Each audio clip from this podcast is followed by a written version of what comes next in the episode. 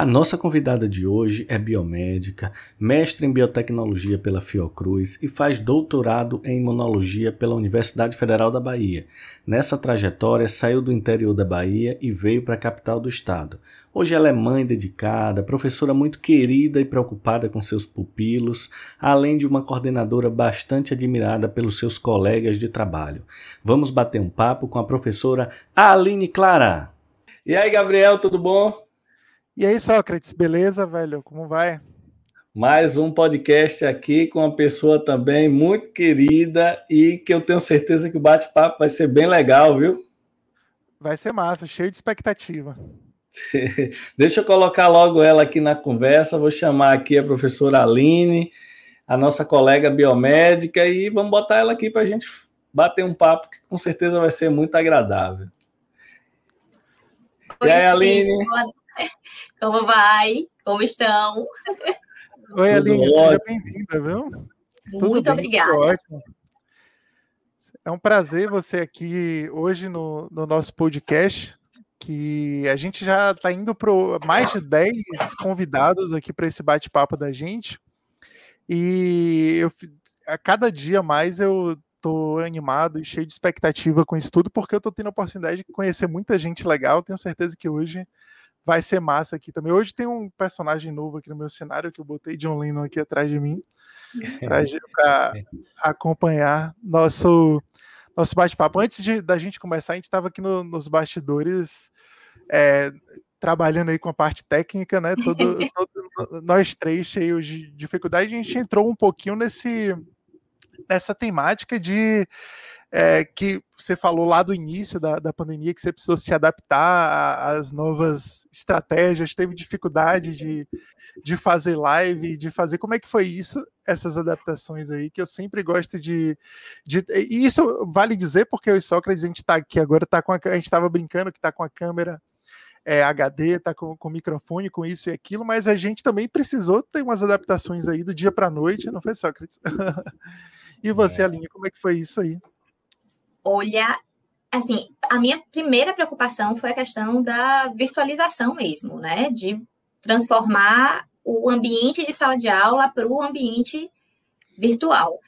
Depois, a gente teve o, prolongamento disso, porque aí sim veio a coisa de ser extramuros mesmo, de você ter acesso a pessoas, de você ter acesso é, a, a, a conteúdos, acesso as pessoas terem acesso a você, né?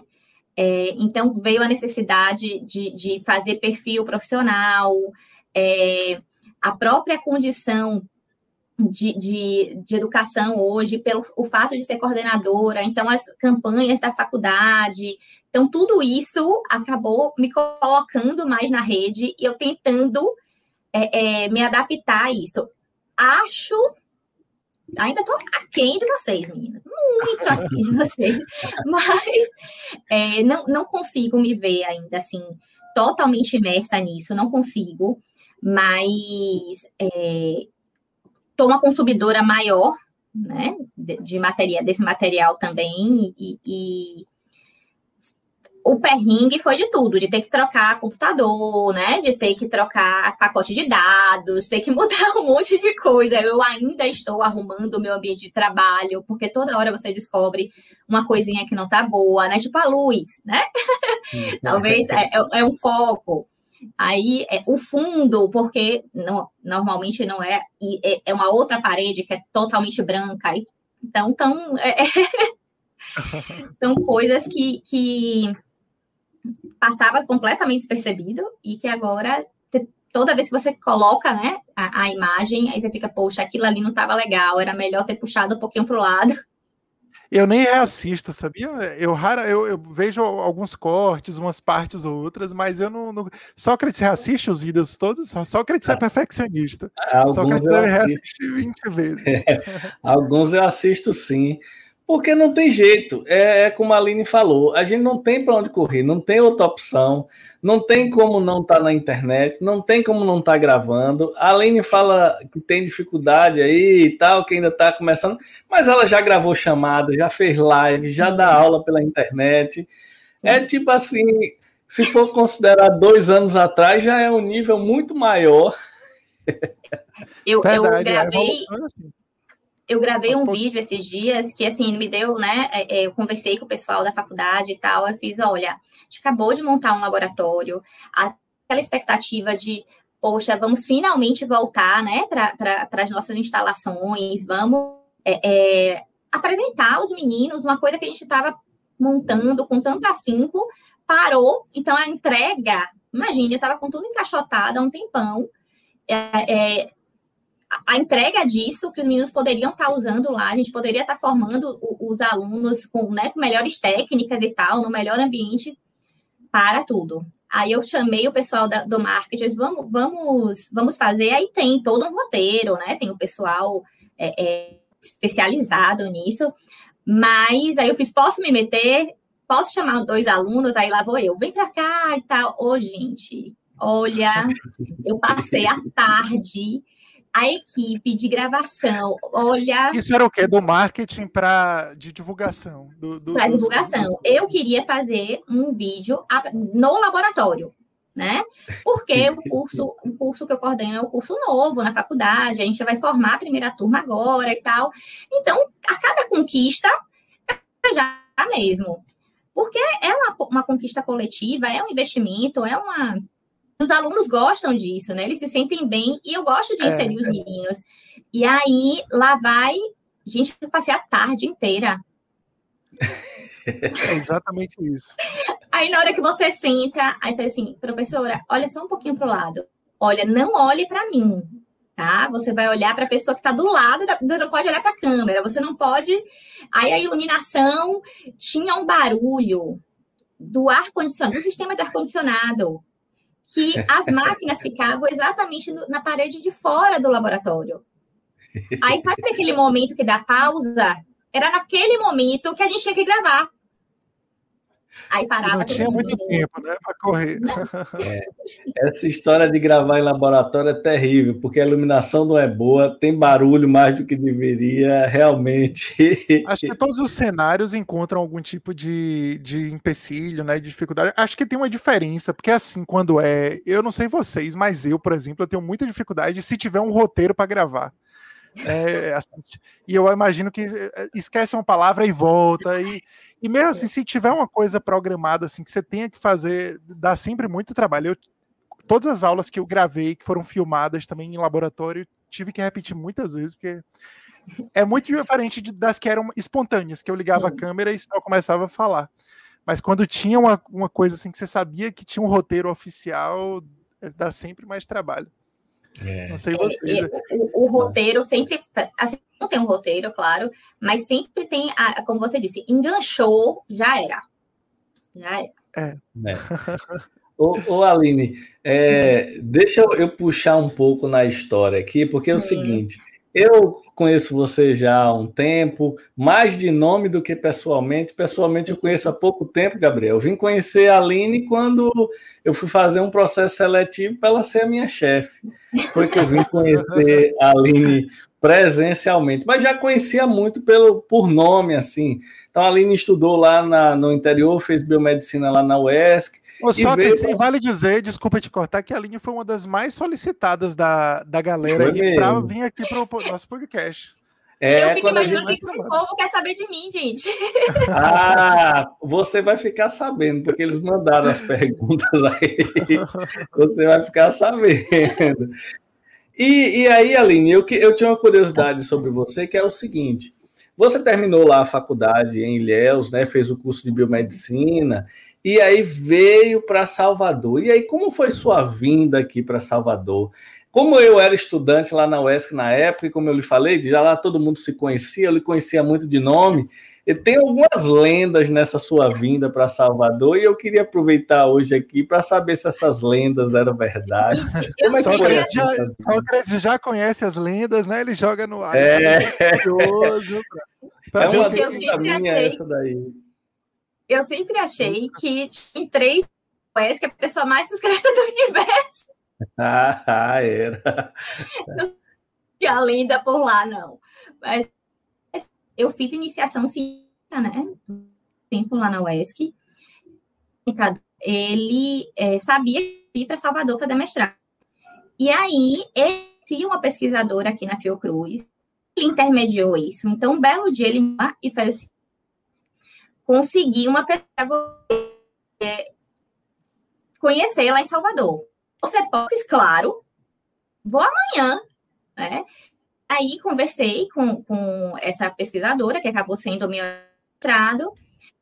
A resposta era assim: vem, você pode vir, porque se apresentar é para ficar aqui. Aí eu lembro que eu vim para Salvador no dia 1 de agosto de 2005.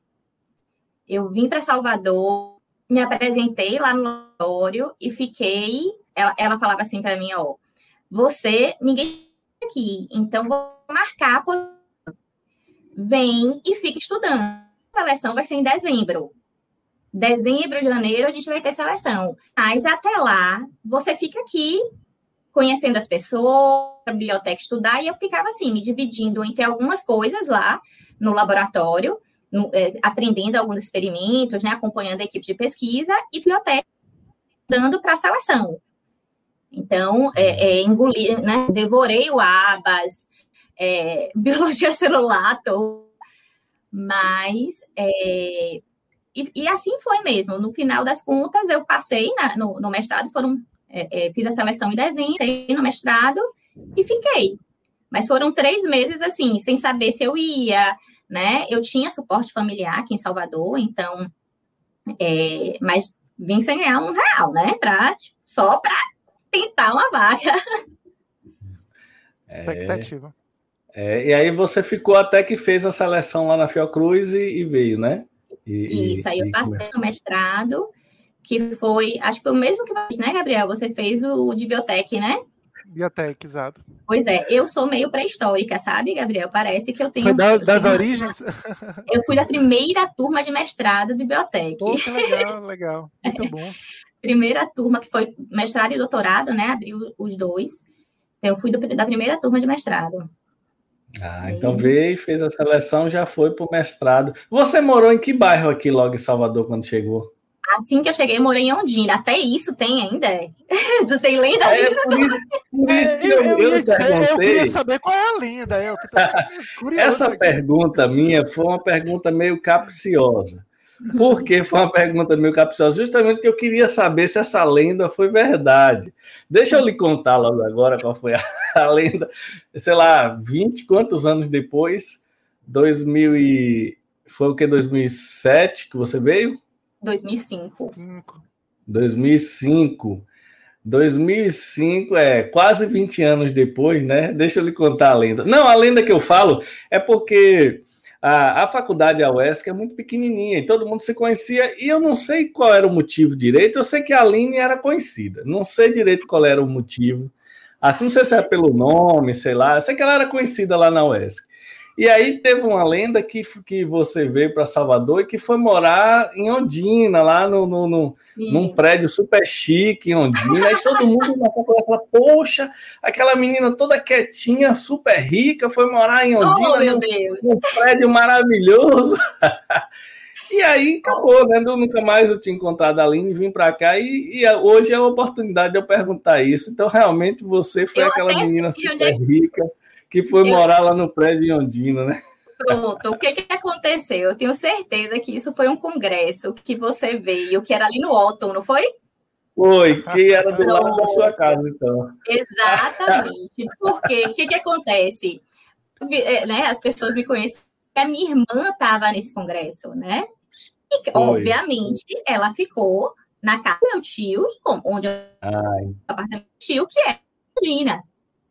Então, ah, então mas é, é, é, E aí todo mundo, alguns colegas foram para lá, do lado, né? Então as, os colegas iam, e, e, deve ter sido isso aí que veio, veio o. Ah, então foi isso. Mas não, o apartamento não era meu. ah, então foi isso. Então não foi... era meu. Olha que coisa, Gabriel. 20 anos depois eu esclareço uma história que ela morava ali do lado do Otton Palace. Olha que coisa legal. claro que a galera, quando fala Obrigado, a história, aumenta, né? Então era verdade, tá vendo aí, rapaz? Você tá Sim. tá vendo? Tinha um fundo de verdade, tinha um fundo de verdade, mas daí Sim. a ser meu é uma outra história. Verdade. É, eu sou seu fã, viu? A gente vem aqui, todo mundo da capital liso, olhava ali e dizia, rapaz, tem uma menina da Oeste que morava ali, coisa. E a gente aqui, cara. E a gente aqui. Onde, onde começam Não. as lendas, dá um bom título aí de um. Tá? De um... Tá vendo? Agora eu, eu, fico pensando se, se tem lenda dessas da época da faculdade. Imagine o que os alunos não inventam de lenda da gente, hein? Da gente que é professor. Tem um monte de aluno que me falou que assistia essa, esse podcast para conhecer não, que, mais. Que Sócrates aluno. é rico, todo mundo sabe, né? Que Sócrates é. é rico, mora só que essa lenda não tem fundo de verdade. YouTube, essa, YouTube é famoso. Ah, para é, você ter ideia, for... nessa época que eu vim para cá, eu fiquei, é, tipo, eu acho que nesses, né, de, de, de agosto até a minha primeira bolsa, né, que era, eu devo ter recebido em fevereiro, quando, né, matricula e tal e tal, eu acho que eu recebi uns 300 reais esforço da equipe né, de pesquisa que falava assim, olha, Aline, a gente recebe uma grana de uma coisa aqui e tal e tal, então eu vou tentar colocar você como se você fosse um suporte técnico ali, momentâneo, para você. Isso, porque é, é né, mas que vim, vim para. Mas tive, né? Não vou dizer para vocês que não. Morei super bem mesmo, mas era porque. Tinha um apoio. Tinha, é, não, tive. É. Tenho até hoje, aí, né? Eu tenho apoio familiar para Salvador. Quem quem via de fora achava logo, não, olha lá a bolsa, né? O quanto tá é. acontecendo de bolsa, de pesquisa, de. Mas é. Não, é, é, muito, é muito bom quando a gente tem um suporte quando vem para a capital, assim, porque você, às vezes, quando não tem nenhum suporte familiar, e também é bom quando o suporte é bom, porque tem suporte Verdade. familiar que você vem na capital que é pior do que se você morar sozinho, escondido. Porque não, assim. eu não posso você... falar, não. Meu, os meus sempre foram fantásticos.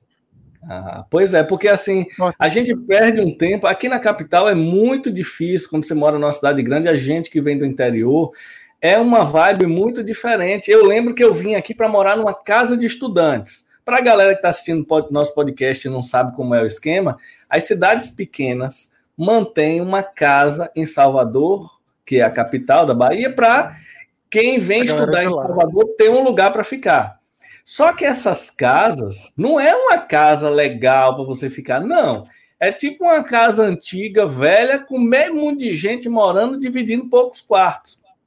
E eu vim para cá e fui cair numa casa dessa, com um monte de gente conhecida da minha cidade, mas foi o momento mais difícil, porque você dividir casa com várias pessoas é uma coisa, agora você dividir num contexto muito difícil a Maria era tanta briga, era uma confusão. Sei que com três meses eu saí. Eu falei, não, de jeito nenhum. Eu não vou ficar aqui porque eu não vou conseguir fazer nada.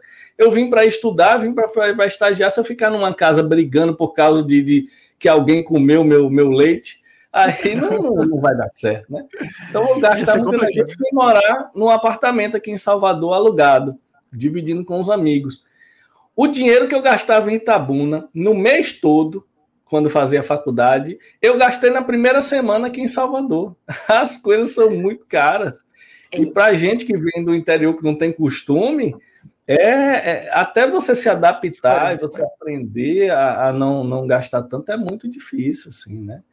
É, eu não, é, não comprava não é... nada, nada, não comprava nada, porque primeiro eu não sabia onde. Segundo, era muito caro. Onde eu, né? Shopping era muito caro. Então, eu é. esperava para quando eu fosse para casa, sim, voltasse para Itabuna, aí eu comprar minhas coisinhas e vinha. Hum, é, é, é, eu ainda posso, nesse ponto, dizer com toda certeza que eu fui muito privilegiada, porque eu tive todo o suporte de uma casa, entendeu? Então eu não tinha, eu não tinha exatamente que me preocupar com, eu tinha que me preocupar em estudar, eu tinha que me preocupar em cumprir as minhas obrigações lá é, é, e mais nada. Então, É, a gente sabe que só isso já faz uma diferença grande. Já faz uma né? diferença né? gigantesca. É. Mas, ô Aline, é porque na hora que você falou, acho que cortou um pouquinho. Você veio para cá no início, no, como foi? Veio é, para cá no meio eu... do ano e esperou até o final para fazer a seleção do mestrado. Isso, exatamente. Eu fiquei só na dúvida, a, a linha não é de Salvador originalmente, né? Não, eu sou de Itabuna. De Itabuna. Eu sou de Itabuna, fiz a faculdade na UESC, que é Ilhéus, né, do lado.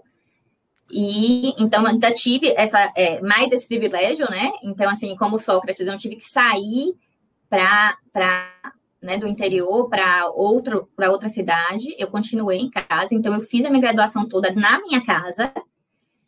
É, com todos os prós e contras disso, né? Porque assim, é, é eu via, por exemplo, os meus colegas que eram de fora, eles tinham é, vivências que eu não. A autonomia, né? Porque, é verdade. Isso. Verdade. Então, para mim, foram conquistas familiares, né? Então, é, é, a faculdade me propiciou isso, porque a filha mais velha de uma família bem tradicional, né? É, é, é, meu pai é a pessoa mais dual do universo, porque ao mesmo tempo que ele é, ele é o, o, o machista, ele nunca me impediu de, de fazer absolutamente nada. Então, é, é, eu meu pai, é, vamos lá, né? Eu fui no mestrado, eu fui para o Japão. Então, é, é, fronteira nesse tipo eu nunca tive, né? É.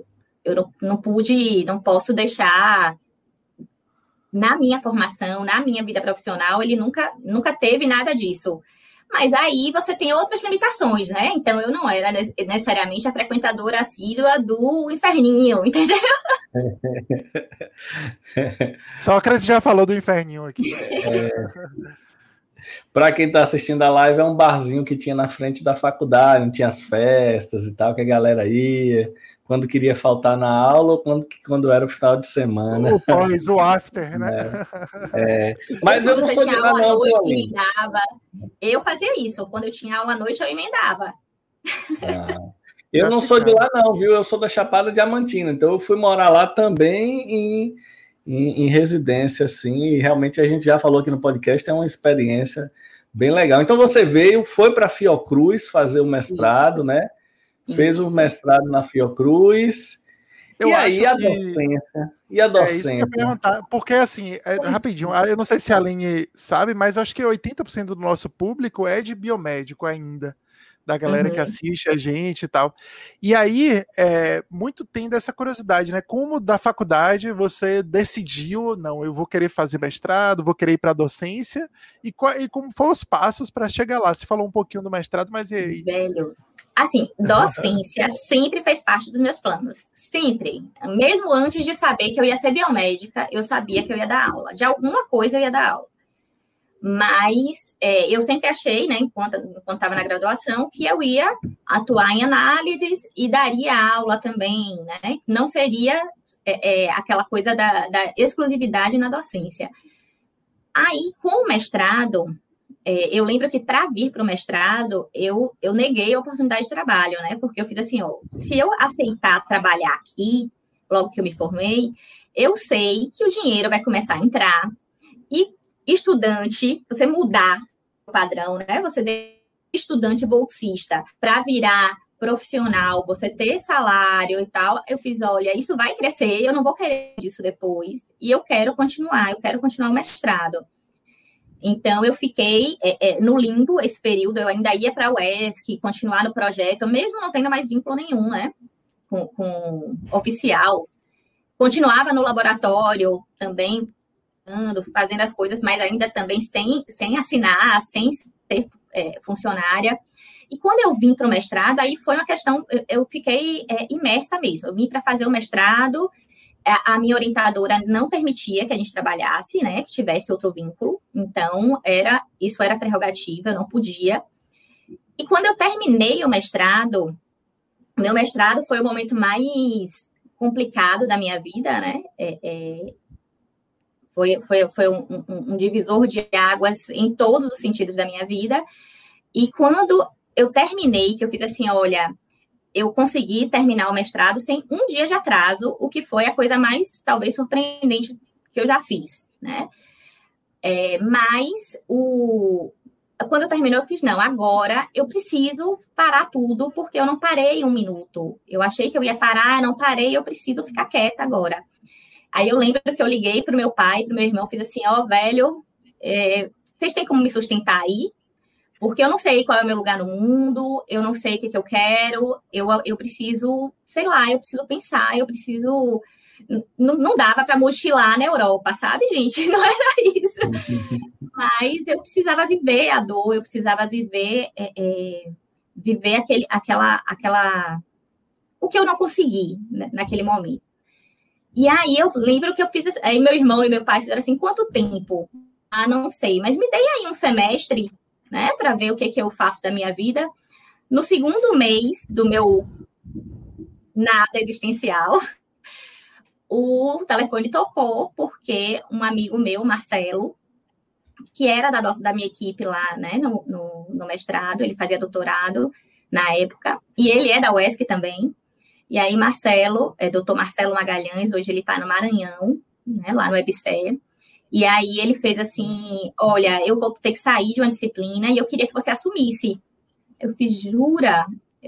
Tá bom, vamos lá. E aí comecei a é, indo para outra cidade, né? Então eu, eu passava da, assim, era para pegar uma disciplina, daqui a pouco eu peguei umas três, e aí ficava entre Salvador e eu, gente, eu não lembro o nome da cidade, não vou lembrar. ficava.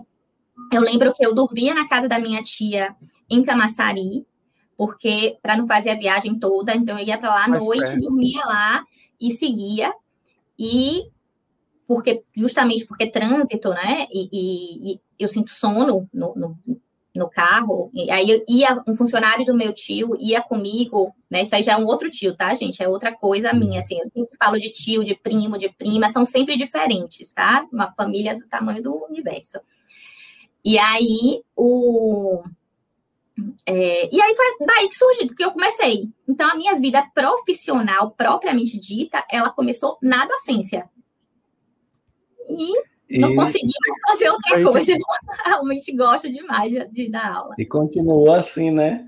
E, é. e, e, e, veja como que você falou, a importância da rede de contatos. Às vezes, você, você arrumou um emprego num momento que você nem estava querendo e nem estava esperando. Nem né? esperava. Né? É. Nem esperava. E... Isso... Ah, diga. E, e, e, é importante quando você arruma um emprego que o seu principal objetivo não é o dinheiro que com certeza foi esse caso aí. Isso é a melhor das opções, porque você vai trabalhar, já é uma, uma atividade para você fazer, já lhe motiva por outras coisas, e aí automaticamente o trabalho rende, porque a, a motivação é diferente de só o dinheiro, né? Eu lembro que no dia, poxa, eu vou ganhar tanto, fiz tão pouco, porque era uma, uma, uma disciplina só, né? Fiz é tão pouco, eu fiz, poxa, mas para quem não está ganhando nada, e o que, que, eu tenho feito, né? Eu tenho acordado e dormido, acordado e dormido, e não tenho feito absolutamente nada. Acho que eu vou fazer isso para ocupar o tempo. É... E assim foi, né? Hoje, gente, está parecendo que eu sou uma pessoa, a pessoa mais descansada do universo, né? Mas não, não foi, não. No dia que, na, eu, eu, digo a época da minha vida que eu disse, agora eu não vou fazer nada, eu vou ser mimada, eu vou deixar que, né? E, e não durou dois meses mas. Mas. E, e essa, essa pergunta, só para fazer para fazer justiça aqui, viu, viu, viu, Gabriel e Aline? Essa pergunta foi de Luan. Luan que falou: pergunta aí a professora por que tantas opções como biomédica ela virou docente. Mas é aquele negócio, já era sua, sua final, seu objetivo, né?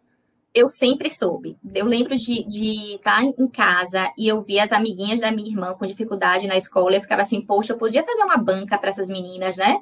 Só que aí tinha timidez, eu não queria fazer aquilo, porque quem sou eu para de repente estar tá ensinando alguém matemática? Aí na escola, revisão de para prova, ia todo, marcava uma tarde na escola, ia todo mundo, a nerd do universo, sim, Aí marcava a revisão, aquela velha história, todo mundo ficava lá conversando, mas para mim funcionava também, não deixou de ser um treino. E eu estudo, para mim era ótimo, porque eu estava eu tava revisando, né? Então, não Então eu já sabia que eu ia ser professora, eu já sabia. E Aline, você falou alguma coisa aí do Japão. Me passou rápido aí, mas eu peguei. Foi o que essa história do Japão aí?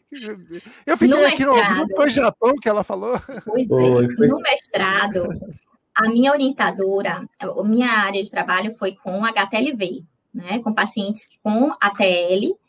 E aí tem um congresso é, internacional que vira e mexe ele lá no Japão, porque o Japão tem um, um número grande de, de casos de HTLV, né? Por HTLV. E aí tinha essa bolsa, que quem podia concorrer a essa bolsa eram estudantes de doutorado, para estudantes de países de terceiro mundo. Então, você tinha uma ajuda de custo para esses estudantes. É uma vantagem de ser terceiro mundo, né?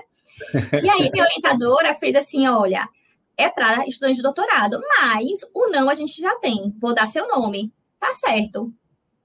Fui, recebi essa bolsa. Cara, recebi, eu ainda voltei com grana. porque eles arcaram com hospedagem, eles arcaram com tudo. A bolsa era, em, era na moeda de lá ou era em real para você converter? Na de lá. Era, é o que é, ien, né? Ien. Isso. Você lembra quanto, é que, quanto é que era, mais ou menos, em relação a. Não lembro, não lembro. Mas era o suficiente eu... para você ficar lá de boa e ainda voltar com grana. Sim, resort, meu filho. Você não tá entendendo? Eu fiquei em resort. Você ficou quanto tempo lá? É, agora se prepare, porque eu tenho muita curiosidade sobre o Japão. É. Então, foi que cidade? Olha, Quanto tempo, que cidade eu, foi? Foi a minha primeira viagem internacional. Eu fiz poucas viagens internacionais, Nossa, mas foi a minha primeira viagem. Japão, né? Sozinha, né? É, como eu disse, no momento que eu estava mais instável emocionalmente, mas, mas, no, mas nunca, nunca fui uma pessoa de ficar parada, né? Aí eu. Deixa eu ver. Acho que eu passei uma semana, não chegaram a ser dez dias, foi um pouco mais de uma semana. Não sei se foram entre sete dias eu fiquei lá aquele dia que você perde completamente, né? Eu tive um, um, jet lag terrível, fuso horário terrível, exatamente no dia da apresentação do meu pôster. Não hum. consegui, não consegui. Eu fiquei muito tonta, não conseguia. Minha orientadora, claro, ficou, acho que bem magoada, porque no dia eu não conseguia falar nada. Mas foi ótimo, principalmente por uma questão de autoestima. Assim, eu sempre falo com os meus alunos a questão do, do se testar porque eu fazia, né? Eu sempre gostei muito de inglês. É, é, então, eu sempre, sempre fiz curso de inglês, sempre, sempre li inglês. Mas você sempre tem segurança de falar inglês. Quando eu cheguei lá, que eu vi japonês, primeiro mundo, falando um inglês horroroso, horroroso. É, né? eu acho que é o pior inglês que tem, é o do japonês. É, é. é o mais estranho.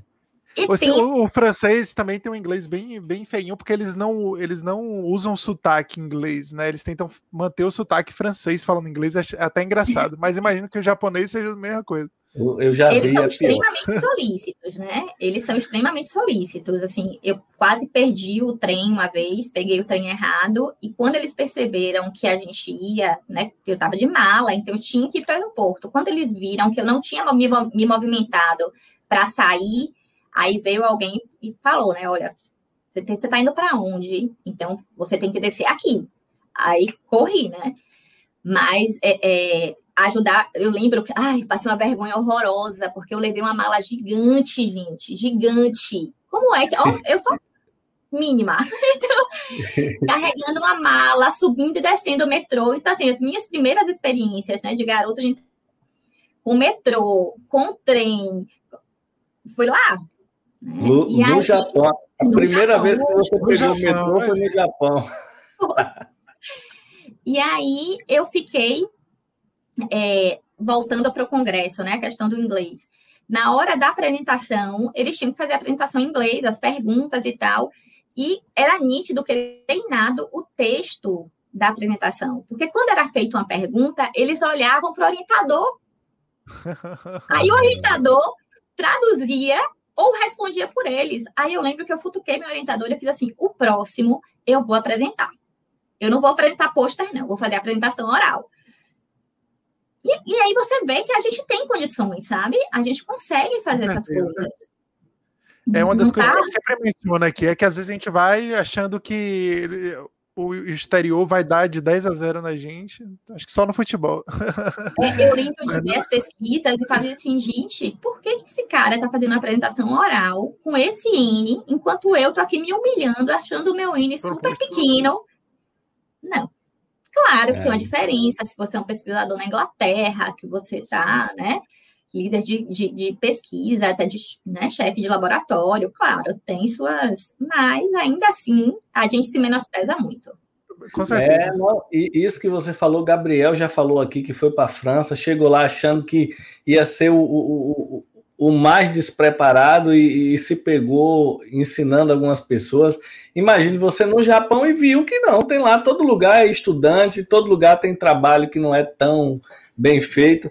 Tem, tinha uma, eu, eu pedi a alguns alunos para fazer umas perguntas e Larissa, que falou assim: pede ela para comentar a história do pôster. Deve ser essa história aí, né? Do pôster? Que ela disse que tem uma história sua do pôster, de uma apresentação de trabalho que foi muito engraçada, não sei o que. Foi essa do Japão? Não, não tô lembrada qual é, qual é a história do pôster que ela tá falando. Larissa Pimenta? Mas como tá aqui apresentar um projeto for, pede ela para contar como foi apresentar um projeto em inglês. Então deve ter sido essa história que você ah, contou dia na Aí, mas foi, no final das contas, gente, eu não apresentei, vocês não estão entendendo. Para desastre total, eu não consegui levantar da cama.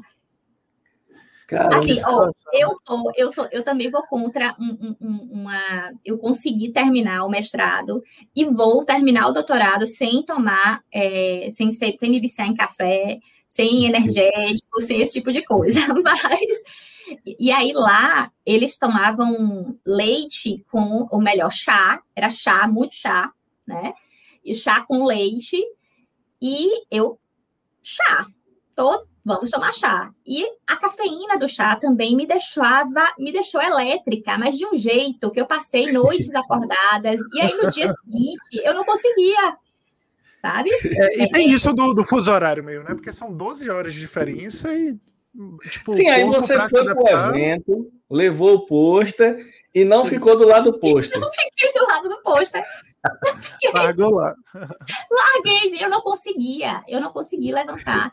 Eu tava zonza, eu tava zonza completamente. Pô, você saiu daqui para ficar zonza no Japão e depois voltou. voltei. Aí, claro, turistei um pouco, né? Me programei para ficar em Tóquio alguns dias. E foi a única cidade, é, é, a cidade que, eu, que o congresso aconteceu, ele era perto do Monte Fuji, Sim. uma região, a gente foi na época da primavera, então é, era eles estavam naquela coisa de, de, comemorar o início da primavera e tal, e Fui lá no Monte Fuji para conhecer neve pela primeira vez da vida. Então, minha primeira, minha primeira experiência com neve também foi no Japão, mas também era, era em degelo, sabe? Então, não foi nada, nada fantástico. Mas aí teve, é, o Congresso permitia isso também. A gente tinha esses passeios pelo Congresso. Né? Tem uns congressos, tem uns congressos que tem isso, né? Eles deixam uma tarde livre para você passear. Tem alguns já eventos. É. Olha, Aline, se eu já era seu fã, sou mais fã agora. A pessoa que foi andar do metrô no Japão. Eu também. a pessoa vem do interior. E as vem do interior, lá? mora, é. mora de junto do Otton. Aí vai andar, aprender a andar no metrô no Japão. Aí é demais, é um muito nível muito alto. Até eu não sabia que era tão chique. Olha, Gabriel, para mim, a situação mais delicada tiveram duas coisas que eu vivi lá que, que, que, que, foram que eu imagino que as pessoas estavam com vergonha de mim. Porque eu realmente não tenho ideia do que eu fiz. Uma foi, acho que foi no primeiro dia, então aquela coisa de você ainda estar tá se localizando e tal, porque quando eu cheguei, eu cheguei sozinha. No dia seguinte, a minha orientadora chegaria. Se você foi, eu... tipo, se você chegou lá sozinho, olhou para o aeroporto com aquelas placas ah, mas japonês. aí não tinha WhatsApp, né? A gente não tinha nada disso. Então, o que é, é, eu levei tudo que você imaginar de telefone, de, de, de, embaixada, de onde é que tinha Banco do Brasil, alguém que pudesse falar português comigo, eu, eu levei. aí, é, é, eu já tinha reservado um, um, quarto naqueles complexos de hotéis que ficam, né, que tem perto de todo, todo aeroporto, então, reservei e no dia seguinte eu ia encontrar a minha orientadora no aeroporto. E de lá a gente seguia. Aí, poxa, a mulher é espanhola, é outra história, né? Cosmopolita e tal. E aí, nós, nós seguimos. No dia que a gente chegou em. Né, quando a gente chegou em Tóquio, a gente chegou na hora do almoço. Eu não sabia, gente, mexer em hashi. Também aprendi lá. eu tinha, inclusive, pouquíssima experiência com comida japonesa.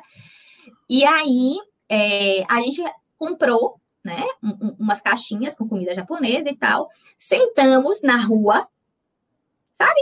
Uma calçada. Né? Sentamos e começamos a comer. As pessoas olhavam como se nós fôssemos as indigentes do universo. Aí eu fiz, velho, acho que isso aqui não é. A gente não pode simplesmente sentar num cantinho na rua e comer discretamente, porque acho que isso aqui não é normal. E a outra situação foi bem parecida. É, aí já foi na volta, a gente já tinha voltado do congresso e a gente ficou hospedado perto do maior templo budista do Japão, lá em Tóquio, né? E Obviamente, nós fomos lá algumas vezes porque era lindo, porque não cansava de ver e, e toda desculpa a gente estava por lá. E aí é, tinha uma, aquelas ruazinhas próximas, né, menos, menos frequentadas, e da mesma forma, fizemos, pegamos um lanche, tinha um lugar que estava fechado, um estabelecimento comercial, não sei, né? com uma cadeirinha, um banquinho. Nós sentamos. Gente, todo mundo olhava pra gente. Todo mundo futucava, tipo, quem são aquelas sentadas, sei lá, né, na casa de outra pessoa.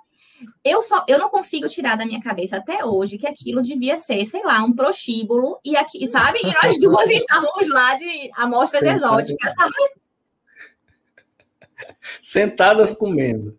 É, porque era muito estranho. Todo mundo olhava. Claro, não dá para você fingir que você não é turista no Japão. Não dá. Impossível. É, é impossível.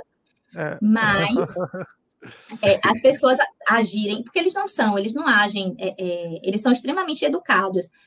Mas a, esse olhar estranho foram nessas duas situações. Então, acho que comer em público não é uma boa recomendação, tá, gente? esse foi eu é, eu acho que eles têm, eles têm algo bem. Tipo, você vê que eles são bem na hora de comer, né? Ter todo um, um ritual. Eu acho que pode ser isso, né? Culturalmente, assim, eles acham estranho. e, e, e mudando um pouquinho de assunto, Aline, já essa história do Japão foi bem legal. Eu nunca imaginei, ó. Tá vendo que você Também, ia contar é. essa história do Japão aqui. Por isso que esse, esse, esse podcast aqui, ele faz, pra gente, ele tem um efeito muito legal. A gente conversa com pessoas, uns assuntos que a gente não tá, não tá acostumado a conversar. Não tá programada, né? É. Eu vou aproveitar que tem uma pergunta de Paula aqui, que ela mandou você, Paula hum. Magarão, que ela perguntou assim: pergunta, professora, uma experiência marcante que ela teve no trabalho. Alguma coisa assim que venha na sua cabeça agora que seja muito marcante no, no trabalho, no dia a dia de trabalho, alguma coisa assim. Olha, de trabalho, eu acho que uma coisa que é sempre marcante na vida do professor é formatura, sabe? Formatura é um momento, não tem como não chorar, não tem como você não olhar para cada um, porque a formatura é um evento coletivo, né? A, a formação, na verdade, é um evento coletivo. Você não está ali sozinho, você deixou de sair, você deixou. É, é um momento que comemora com todo mundo. E aquelas pessoas tendem, né? A maioria delas sabe exatamente o esforço que foi. Aí, quando sobe sabe? E tá lá em cima, como professora homenageada, como coordenadora. É, como coordenadora, eu confesso que eu vivi isso uma vez só. Acho que como coordenadora foi, eu, só vivi isso como uma, uma vez. Agora, e algumas vezes como professora homenageada. E é, é você vê o pai, você vê a mãe, o companheiro, o filho. É muito bonito, é muito gostoso, assim. É, é, você vê a representação do esforço, da emoção ali, é, é muito. É, é uma cerimônia linda, em geral. Eu, eu vou para todas também, e mesmo que eu não seja homenageado, ainda assim eu tô lá na plateia. Eu, eu sempre gosto de ver. Assim. É, você sente a emoção, né? Realmente do. E a música, tem todo. Uma... Isso.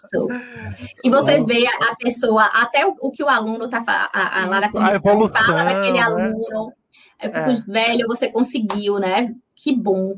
Claro que tem, tem, eu já vivi coisas também, de tipo assim, do aluno é, é, olhar para você na hora da, da, da, Você, né? Você, tipo, tá vendo, professora? Cheguei aqui, ó. Pina, parecendo até que você não queria que ele estivesse é. ali, né? Pelo eu contrário, você tá torcendo, né? É, Apesar mas... de você, eu cheguei aqui. É. que figura. Mas essa galera não sabe que a gente torce muito. Eu, eu no último, no bate-papo com a professora Isabela, que teve aqui também no podcast, eu disse a ela: tem alguns alunos que eu vejo no campo do estágio que dá vontade de dar uns tapas, porque eles estão perdendo uma oportunidade tão grande. Eu fico tão incomodado e, cara Abra sua cabeça, está fazendo uma burrice muito grande, você no seu estágio não aproveitando. A gente se preocupa muito com os alunos, eles não têm nem noção do tanto que a gente se preocupa, né? E eles e... acham que eles ficam marcados com a gente em situações que não é verdade. Eu lembro que eu tive uma aluna que ela tirou zero na minha primeira prova. E assim, isso, e ela perdeu na disciplina. Se você me pergunta, por que, que eu lembro disso? Porque na segunda vez que ela fez a disciplina, ela fez questão de me dizer isso. Eu não ia lembrar, gente, que ela tirou zero na minha, sabe? Não ia. Aí ela veio falar comigo, eu falei assim, ó, eu fiz questão de pegar a disciplina de novo com você, porque eu queria mostrar para você que eu não ia perder de novo. De que eu não sou uma aluna que tira zero. Aí eu fiz, cara, na boa, eu não lembro disso, mas que bom que bom que você não é. Uma... Aí, no final das contas, nós é, é, ficamos super próximas. Eu fui orientadora de TCC dela depois. Então, é, é não foi. É, é a chance que ela, ela permitiu, né? Ela me deu a chance de ser uma outra pessoa para ela, talvez, porque aquele uhum. zero marcou ela, né? Mas não marca a gente, não me marcou, né? É, eu acho que eles tendem a achar que a gente é, repara muito eles pelo, pelos erros. Eu falei isso uma vez a, a um grupo que estava apresentando, que eles já começaram assim. Eu queria pedir desculpa porque eu esqueci de botar isso, esqueci de botar aquilo. E eu falei, vocês não deviam ter dito, né? Basta vocês continuarem a levar. E aí, se lembrar, vocês discutem sobre isso. Mas aí já começou negando. Imagine, aí eu dei até o um exemplo. Imagine se você vai atender uma pessoa, alguma coisa do tipo, em qualquer contexto que seja de área uhum. de atuação, e você já começa falando isso ah, eu queria te pedir desculpa porque eu vou errar aqui, vou fazer. Tipo, não tem porquê, né? Sendo que o acerto é muito mais valorizado. Mas realmente é uma boa. Agora eu fiquei na dúvida, Aline, nesse, nesse contexto, como foi essa sua transição da, da docência de fato para a parte mais administrativa, que eu sei que é concomitante da, a coordenação e a docência, mas como foi que chegou para você a, a é, a tarefa importante de coordenar um curso e como foi isso?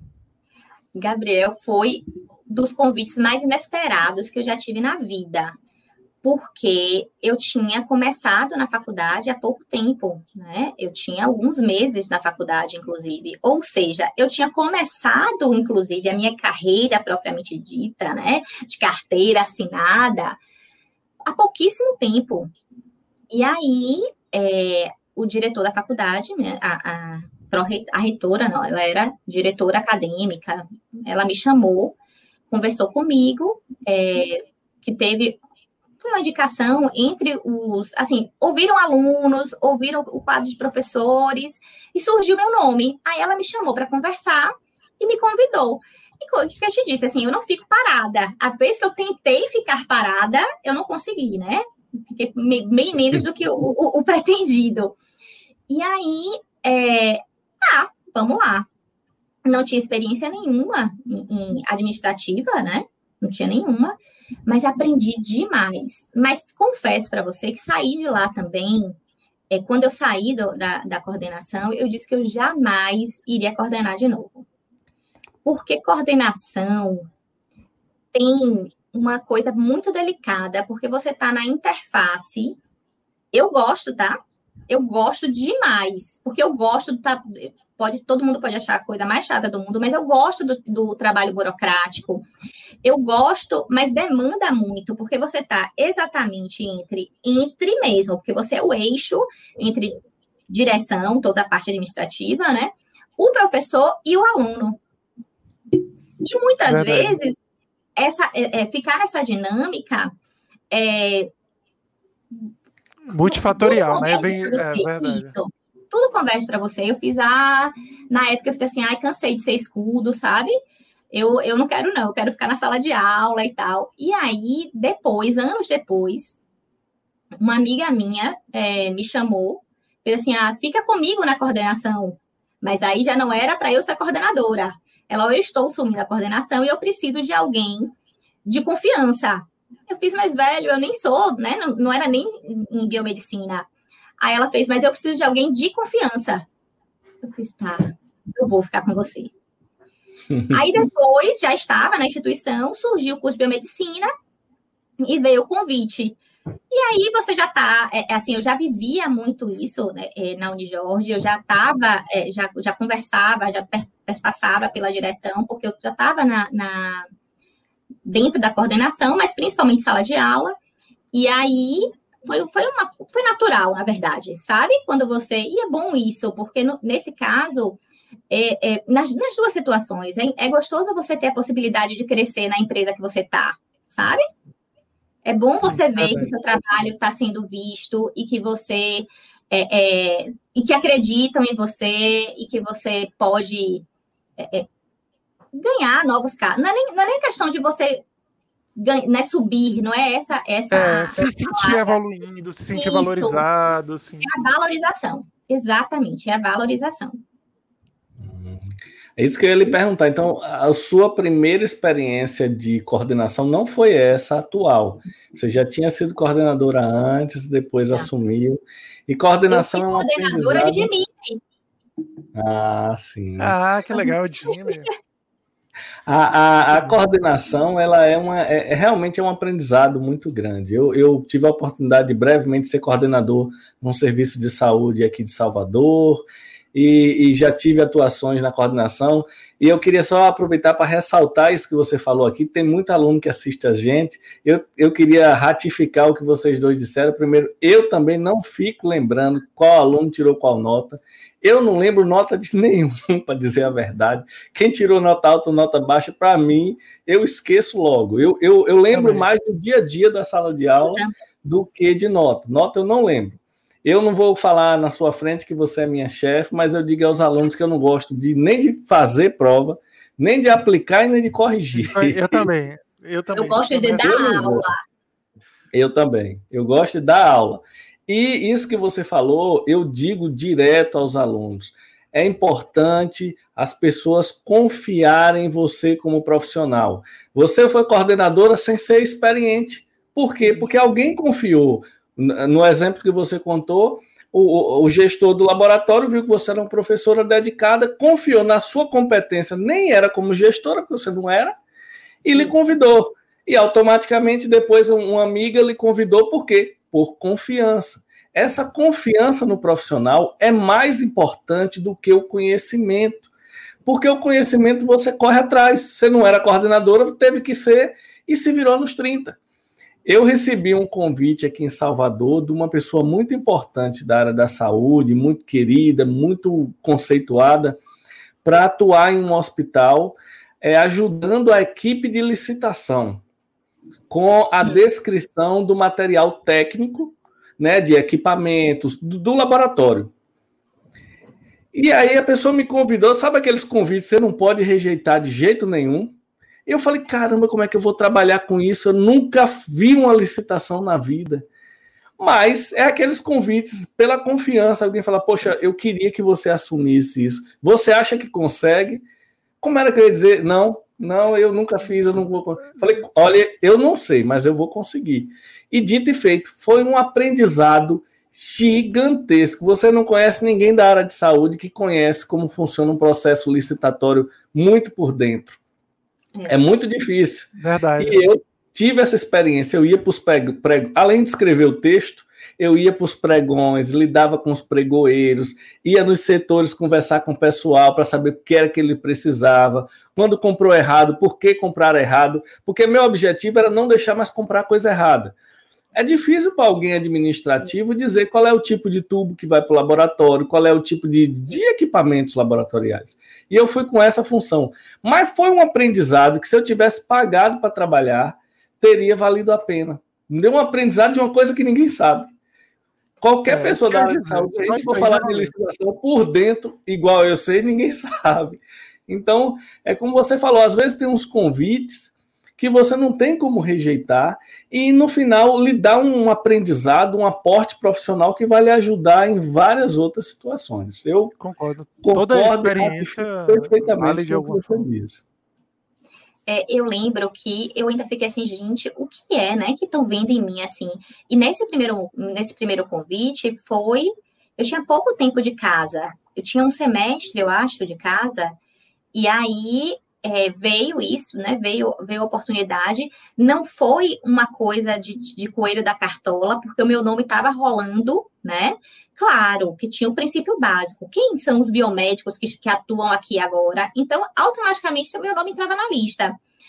Mas, assim, outros professores foram consultados, né? Professores mais antigos na casa, alunos foram consultados, porque Dimitri, inclusive, ele me fala isso, né? Que na época é, perguntaram, e aí, quem é essa professora Aline, né? E ele já, já me conhecia como professora. Mas, e, e, você vê a barreira, inclusive, mais dos alunos, porque quando eu fui a primeira vez me apresentar, eu era super jovenzinha, acho que tinha, sei, 26 anos, né? E aí, quando, quando eu fui me apresentar, a primeira pergunta que fizeram em uma sala a menina lá no fundo fez quantos anos você tem? e dizem que eu pareço mais jovem do que eu sou, né? Do que, do que eu realmente tenho de idade. Então, as, eu, isso sempre, na verdade, isso sempre me acompanha a vida toda, né? As pessoas sempre olharam para mim muito magrinha, pequenininha, com cara de menininha e tal e tal. Então, você já descarta ou, ou você é, é como se eu já começasse por baixo, sabe? Porque eu tenho que provar que eu sou mais do que o que eu pareço. E aí a menina veio com essa na lata. Aí fez aquele, aquele silêncio sepulcral na sala, porque, obviamente, alguém teria coragem de perguntar aquilo. Né? Aí eu fiz assim: olha, é, eu sou isso, meu currículo é esse, eu tenho experiência nisso, eu sou formada assim e tal e tal. E eu acho que essa é a principal informação que você precisa para saber so, é, é, é, por que, que eu fui escolhida. A minha idade realmente não é relevante. E não é até hoje, gente. Quantos alunos mais velhos do que eu? Né? A, gente, a gente passa por isso o tempo inteiro. E quantos mais jovens que daqui a pouco vão, né, também estarão em cargos de chefia, me coordenando também não tenho problema nenhum com isso. Eu falo assim, professor é trampolim. É, eu tô aqui, certeza. eu quero que você alce, vá à frente, não quero ninguém abaixo, não. Eu quero que suba, quero que. Que Tem outra coisa que dá um, um, orgulho danado. A gente falou disso ah, semana sim. passada. Eu estava comemorando aqui que minha, uma ex-aluna é atual secretária de saúde de Itaparica, e aí a gente ficou comentando de alguns alunos que é sempre muito bom, né? Quando a gente vê evoluindo e, e, e se destacando. Isso para a gente é. Mas esse negócio, esse negócio da idade na área da saúde é, é, é isso que a Aline falou, é um desafio. Eu fui trabalhar fazendo um exame para paciente transplantado que ninguém faz. E aí a equipe, as equipes médicas de transplante falavam muito comigo pelo telefone. E aí eu falava, eu, eu sempre estudei, eu, eu posso ter qualquer defeito do mundo. Agora, que eu falo coisas que eu não sei, não, não é verdade. Então, eu sempre estudei muito, sempre estudei muito, sempre sabia, nunca saio emitindo opinião, sendo que eu não estudei antes. Aí, quando eu ia para os eventos, para os hospitais, ou quando era evento fora de empresa, assim, que eu ia, porque eu, a equipe de transplante é uma equipe muito badalada, assim, Aí, às vezes, me convidavam e eu ia. Era uma decepção. Quando te viam, né? Quando eu chegava, na época era bem novo, 20 e poucos anos, 24, 25. Era uma decepção, acho que 23. Quando me via, falava: é esse menino que fala com a gente pelo telefone? Mas é aquele negócio, o conteúdo também, quando, quando me deixavam falar, eu falava. Não, não deixava assim, é, tipo, eu tô ali de visita. Né? Quando era do meu assunto, eu falava, falava com conteúdo, com referência. É, é só você falar das diretrizes internacionais, né? Da, da, da, da, como é que chama? Dos consensos internacionais, que acabou. Se você conhece os consensos, todo mundo lhe respeita. Então, pronto, eu aprendi isso, todo consenso de transplante eu conhecia. Ia nos eventos, falava tudo certinho. Aí, óbvio, tinha que é aquilo que, que, que, que ela falou. Se que a Aline falou, se você não mostra que você tem conteúdo, começa a gente querer crescer, porque você é mais jovem. Mas Olha, eu, a primeira tive... impressão é pesada. Eu tive umas situações assim de, de você tentar passar por cima, né? Foram uma foi logo que eu comecei a. Oh, gente, isso é horrível, porque eu, oh, todo mundo conhece todo mundo, velho. não cita nomes. Ah, ninguém vai ver, ninguém vai ver, não. Os, os, meus alunos que estão se formando agora aqui na Jorge vão saber disso. Foi, acho que foi a primeira, foi assim, primeira semana de aula deles. Então, primeira turma, na primeira semana, com a né, primeiro ou segundo, segundo encontro, com a professora, que também é coordenadora, né? Só que eu ainda estava assim, eu vou assumir a coordenação, mas não tinha assinado nada e tal, mas já tinha autorização de me apresentar como, né? Porque eu já era funcionária da casa e tal. Era só a questão do, do trâmite. Aí, quando foi aquela coisa de primeira semana de aula, baixa o professor na porta. Professora, essa sala é da senhora? Sim. Olha, porque eu, essa sala é, é, minha. Sabe aquelas confusões de sala? Primeiro dia, essa sala é sua, não é minha. Aí, aí eu prontamente peguei o telefone, fiz, liguei para a menina da, da recepção, né? A, assistente de curso, fez assim, ó. Por favor, veja aí qual é a minha sala pelo amor de Deus, porque eu tô com os alunos já em sala, qualquer coisa eu saio correndo e vou para minha sala certa, né? Não tenho problema também de assumir que eu tô errada. Aí ela, não, Aline, essa sala é a sua. Aí vem o professor de novo.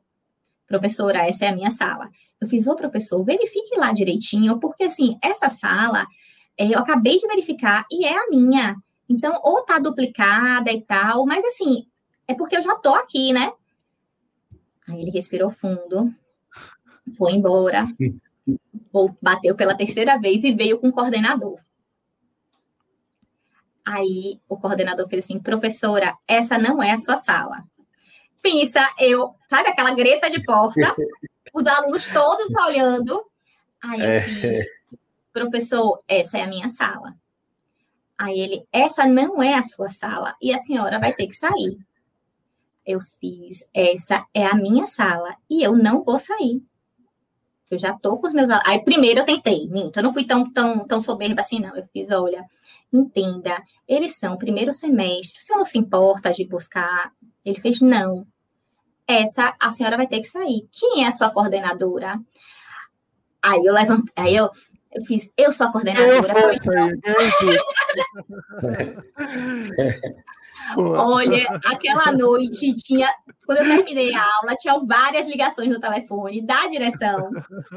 A minha coordenadora falando, né, falando assim, minha coordenadora geral, aí eu fiz, me desculpe, mas criei uma situação, ela, kkkk, olha, Aline, já foi, né? Aí eu fiz, e agora eu fiz uma coisa, eu subi nas tamancas e disse, sou eu. Peitei e lá vai. Tá que não é bom, né? Porque depois é um colega é um colega de trabalho. É. É, mas, mas parte, né? é, e tem gente que também faz questão de não ter bom senso. Mesmo que tivesse errado, custava o quê? Já estava todo mundo lá de fora, procurar outra ali rapidinho e, e, resolver. Também tem muito colega de trabalho que é muito chato.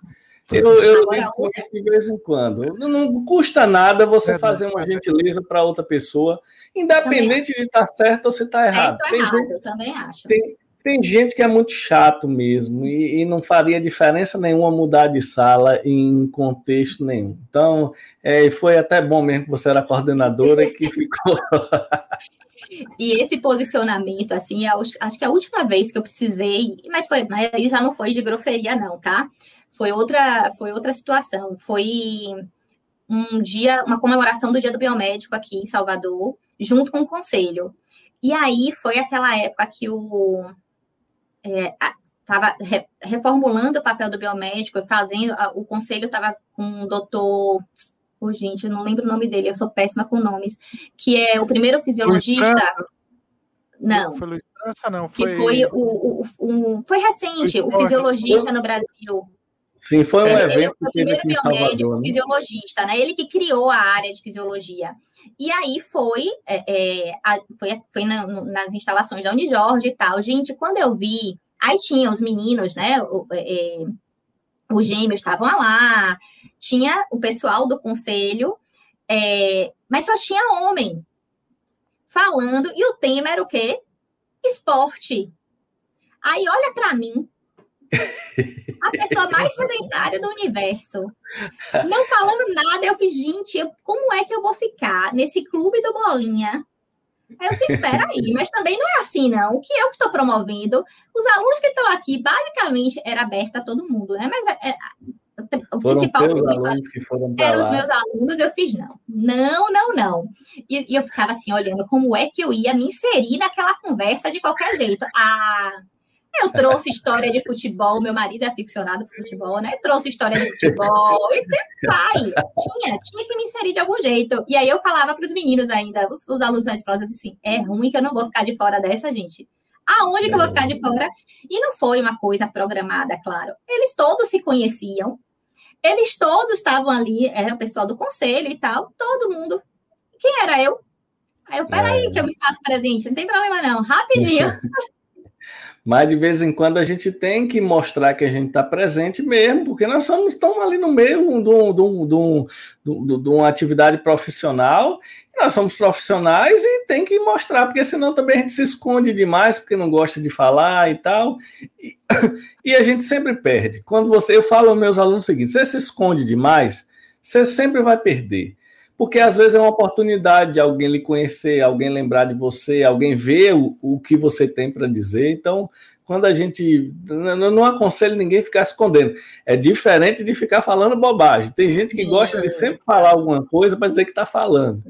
Isso. E aproveitando esse assunto que você puxou, viu, Gabriel? Só para eu puxar o gancho aqui, a última pergunta das que eu recebi aqui, que foi de Cláudio. Ele falou: pergunta à professora Aline se ela é esportista, se ela faz alguma. Se ela faz academia, se ela faz esporte. e aí, né? se você tem tempo para fazer esse tipo de coisa, foi exatamente essa pergunta que ele fez.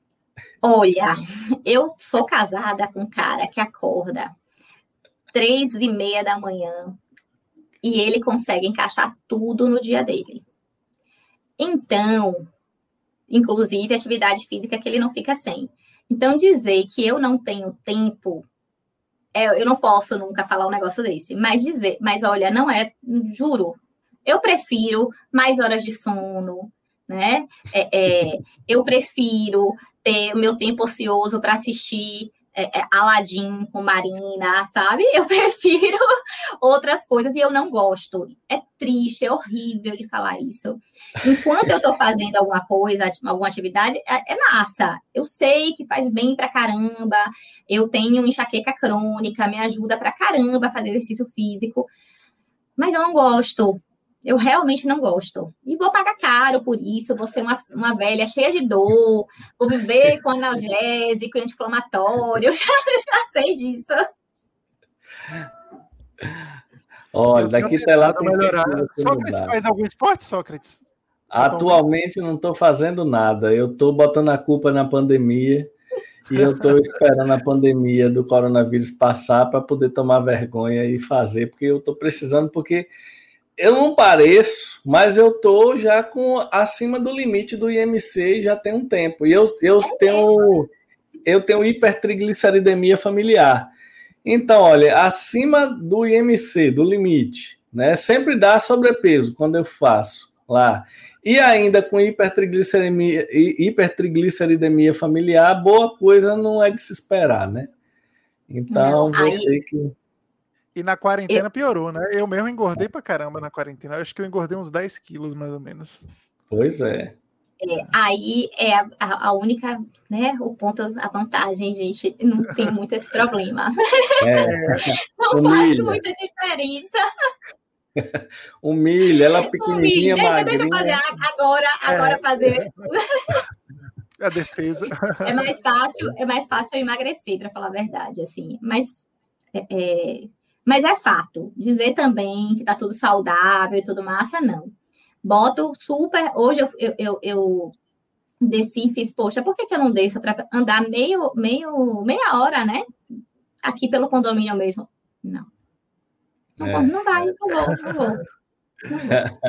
Eu vou procurar outra coisa. Né, aos pouquinhos, porque eu tava, eu tinha começado já agora, agora deu uma parada essa semana, mas já pretendo voltar em pouco tempo, isso já começa a viciar. Eu não entendi, eu falava, como é que essa pessoa acorda três horas da manhã para fazer exercício? Mas tenho visto que é, você ganha, né, uma energia para aquilo. Se eu gostasse de alguma coisa, eu acho que eu gostaria de correr. Correr é legal. Eu acho que dá uma é, é sensação é de liberdade, mas eu não sei nem se eu sei correr. Eu acho, inclusive, que eu não sei, porque uma vez eu fui correr com meu marido e ele sentiu muita vergonha. Então eu acho que eu tava. eu tava fazendo ele pagar mico. Mas olha, olha, Aline, Aline, eu já participei de de maratona, dessas maratonas que tem aqui, não é maratona mesmo, não, é, é o, o, período é mais curta. Essas que tem. E é, é, muito legal, o clima desses eventos é muito legal. Então eu acho que muita gente é, é, é esportista e participa de todos esses eventos de corrida porque é um, é um ambiente bom. Eu participei é. uma vez e gostei bastante assim, de ver a galera, todo mundo correndo. Óbvio que fosse uma maratona, que se eu não me engano é, é 12 quilômetros, né? Não, não sei 12 certamente. 15, eu acho, é, depende do. É, 15 quilômetros, eu não sei se eu ia gostar tanto, porque aí já puxava mais. Mas essa que eu fui era de 4 quilômetros. Foi muito legal, foi muito legal marcar o tempo, chegar, não sei o quê. Aí todo mundo ganhou uma medalha, por isso todo mundo bota uma foto com uma medalha. Mas... Eu tenho uma amiga que fez uma ultramaratona, gente. Nossa. Fez aí, ultramaratona. E ela, ela é, né, começou a fazer esporte já, a correr. Na verdade, ela, ela é triatleta, né? Mas ela fez há pouco tempo na África do Sul. Ela Caramba. já, eu não sei, ela já, já tinha mais de 50 anos. Ah, Legal, não, é, né? Ali, para mim, é falar assim: olha, se eu quiser. Né? Total, total. Ela faz tudo. Eu tenho uns amigos assim também. Mas é isso, tem que gostar, né? Você tem que arrumar um prazer no que está fazendo, porque senão não tem que aguentar. Por obrigação, ninguém aguenta, não. não. É, é, é, muito pesado. Por obrigação. Sim, Aline, me conta aí. Eu, eu, Gabriel, eu, eu vou contar rapidinho a história aqui, como eu conheci a Aline, porque eu não sei se ela sabe por esse ponto de vista da história que eu vou contar. Eu não conhecia a Aline, como eu falei, eu conhecia de nome. Eu conhecia que era a menina rica que morava do lado do Otton Palace, é, que veio para Salvador e tal, e, e, e tal. Aí, os alunos, Sócrates, desculpa, os alunos devem estar pensando, você já era rica nessa época, imagine agora. Imagine agora, imagine agora, agora, meu filho. Coitado de mim, Aí, um dia, belo dia, eu conhecia de nome, até porque o nome Aline Clara não é, não é muito comum, pelo menos eu nunca conheci ninguém. Então, como eu conheci a menina rica que o nome era Aline Clara, aí beleza. Aí um belo dia, eu tô, aí a, ela me liga, Gabriel, com liga para mim no celular, tipo assim, toda feliz, toda animada, Sócrates, tudo bom? Tudo bom, Aline. Ah, não, tudo bom. Ela aqui é a Aline Clara. Quando ela falou o nome, eu associei, porque eu sabia que ela, ela era coordenadora ou, ou era professora de alguma faculdade. Eu queria saber o seguinte: você quer trabalhar com a gente? Vai ter um processo aqui seletivo, tem uma vaga, não sei o quê. Aí eu fiquei pensando assim, de onde é que ela resolveu me ligar assim? Aí depois ela disse que uma amiga minha tinha é, deixado o meu currículo lá onde, onde na faculdade que ela trabalhava. E aí eu falei, ó, que coisa louca, eu nunca pedi ninguém para botar currículo, mas ah, veja como as coisas. Talvez eu comentei. Né? Talvez, talvez eu comentei, não, é, seria legal trabalhar, tô, sei lá, eu tô, tô com vaga para trabalhar em algum lugar. Aí vai a Aline me liga toda animada. Eu acho até que dessa primeira vez não, não deu certo, não foi a Aline. Eu não tô. Não. Não, não deu, não. É, da primeira vez não deu certo, e da segunda vez foi que ela já me ligou de novo. E, eu, eu, eu lembro bem desse dia, porque eu achei ela muito animada. Ela, tipo assim, ô, oh, Sócrates, tudo bem? Tipo assim, eu, eu, é, eu não conhecia ela pessoalmente. Eu não sei se ela me conhecia de nome. Eu a conhecia de nome. Uh, ter meu nome é bom porque só vai ter uma pessoa com esse nome. Então, se for ali, tinha Sócrates que estudava, então, todo mundo vai saber quem é porque pelo nome. Ah, ela todo animado, vai fazer? Eu digo, vou, sim. Ela, olha, tem um processo seletivo, você tem que fazer e tal. Eu falei, não, ótimo, vou fazer, tomara que eu passe. E resultado que acabei que fui, fui trabalhar com ela. E no início, estou contando essa história aqui, para dizer que no início a gente ia muito lá, porque a Aline tem uma filha mais ou menos da idade da minha. Então, às vezes, eu ia na sala da coordenação conversar com ela e a gente ficava trocando figurinha, não era de creche, de não sei o quê, de babá, é. porque a minha tem três anos, Aline, três anos. A minha e, também. E dois a meses. De, a sua é de dezembro, é de janeiro? De janeiro. janeiro. A minha também, a sua nasceu um pouco antes que a minha, uns 15 dias de diferença só. Pronto. Então a gente estava procurando creche no mesmo momento, falando de babá. Às vezes eu ia lá na coordenação para falar de alguma coisa e o assunto ficava aí em criança. E aí, Aline, era um, um, desejo seu ser mãe, assim? Como é que foi essa esse negócio de ser mãe? Eu acho que para a mulher é uma mudança muito maior do que para o homem.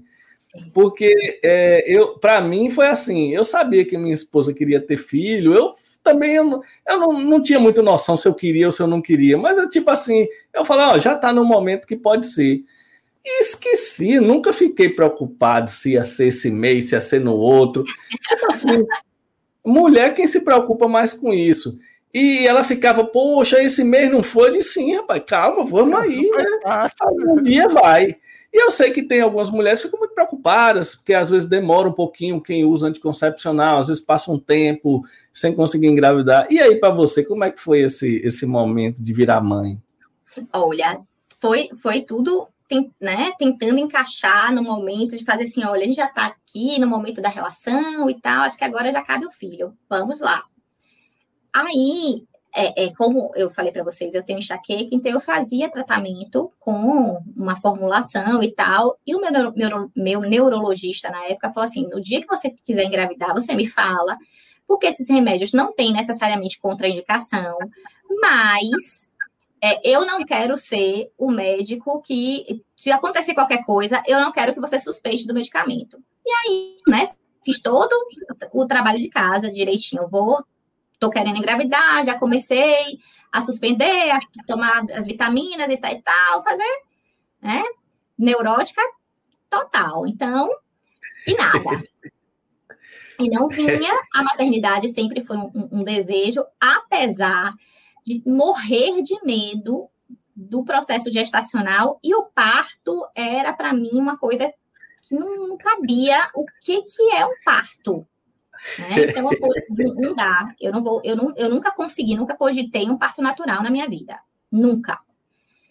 E aí, o, o esse, esse, a gravidez não vinha, né? Nessa situação toda, eu era louca do, do, do é, é, das dos testes de farmácia, não, dos testes de farmácia. Aí eu já estava já tava tudo liberado. Então, eu era louca dos testes de farmácia e, assim, é, é, antes de atrasar, eu já estava fazendo. Vocês não estão entendendo. Já estava no grau. E chegou um momento em que eu, assim, até profissionalmente eu fiz, poxa, ou agora eu realmente enveredo por isso para né, reforçar a, a minha vida pessoal, família e tal, ou eu vou tentar o doutorado. Como a gente tentou é, é, é, decidiu, eu decidi engravidar, ótimo, então vou ficar aqui. Aí não veio. Fiz, então tá, já que não tá para cá, eu vou para lá. Vou fazer o doutorado. Aí também comecei a bater umas portas e tal, graças a Deus as portas se abriram, deu tudo certo, passei na seleção. E porque não pode ser fácil, né? Então, eu disse, né? sempre. E assim foi. Eu disse que é, é, no mestrado, eu fiz, se eu entrasse no doutorado, eu ia abandonar a possibilidade de, de, engravidar. E no doutorado, acho que depois que, né, desanuviei completamente.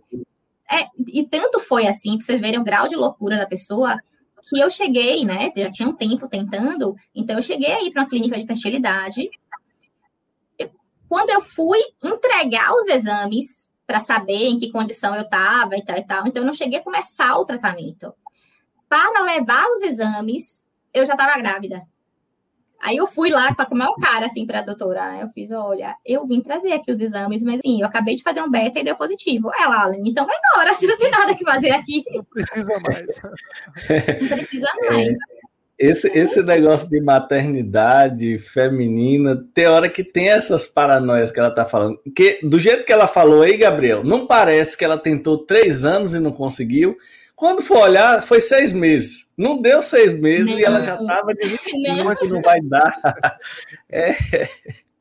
Eu tentei, eu tentei mais de um ano, tentei um ano e meio, mais ou menos, e, e clinicamente, depois, se você tem um ano tentando, o, o, o, a minha médica, pelo menos, falou isso, né? Um, um ano tentando, você já tem que, que se encaminhar para uma clínica, né? Para investigações mais profundas, mais criteriosas. E, mas é, isso é fato, a cabeça surta mesmo, não tem jeito. Você, esse caso, eu vou lhe falar com conhecimento de causa, não do seu, mas do meu, que quando passa três, quatro meses, a mulher já bota uma coisa na cabeça Sim. que não vai ter, que não vai dar, que não vai dar. Até eu fui, eu tô falando porque eu fui fazer espermograma nessa confusão aí, e eu acho que não durou seis meses. Não vai fazer porque a gente precisa ver, é mais fácil se for. Aí eu fui. Depois eu conto em um outro podcast a aventura de fazer um espermograma num laboratório de análises clínicas. É a coisa Imagina que seja e, e, e, estranha do planeta. Sócrates, eu dou aula de líquidos corporais, fluidos corporais, né? E um dos temas é espermograma. E eu lembro que eu falava assim, poxa, as nossas aulas com amostras biológicas, geralmente os alunos trazem, né? Aí eu fazia, ó, oh, gente, é muito simples. Vai ter a aula se tiver a amostra. E aí, uma vez, e, e, aí você vai, né? A, a, o preconceito tal, falta de tato terrível. Aí eu lembro que eu falei assim: ah, os meninos não trouxeram. Os meninos não trouxeram. Aí eu fiz, poxa, e, gente, a aula vai começar. Eu sugiro que vocês vão ali no banheiro. Aí eu lembro. que pressão. Olha que pressão. Aí eu lembro que o aluno fez assim, depois chegou todo de canto, fez pro. Não é assim. Deixa eu contar para a senhora. Não é assim, professora, que as coisas funcionam. Aí eu fiz, tem razão, eu vou parar com isso. Aí depois passei a cobrar a turma. E depois é. que eu, eu, eu tirei esse peso dos meninos, as meninas trazem tranquilamente. É.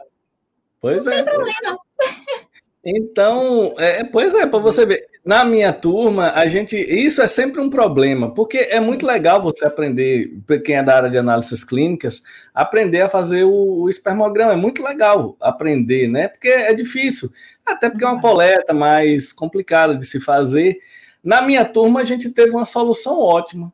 Vai todo mundo, todos os homens, faz um sorteio, um coleta e ninguém dizia a ninguém quem foi.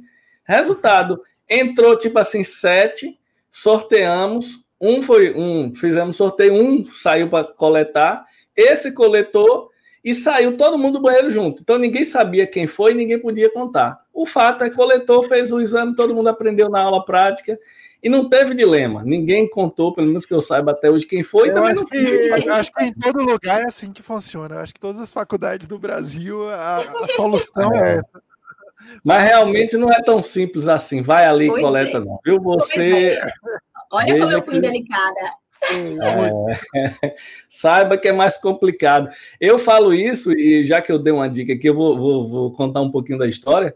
Num laboratório é mais ou menos do mesmo jeito. Alguém lhe dá um copo e diz, ó, coleta ali. Só que a diferença é que o, o que eu fui era do lado onde dava vacina. Como é que você fica um cara de criança chorando e você lá trancado e só ouvindo chororô porque tá tomando vacina? Falei, não, companheiro, ó, nunca mais eu vou fazer esse negócio em laboratório, não, porque nas clínicas é mais tranquilo, né? Na clínica de fertilização é mais, uma coisa mais acostumada. No laboratório de análise clínica nem gosta muito de fazer espermograma, porque é um exame barato que dá trabalho de fazer. Dá trabalho.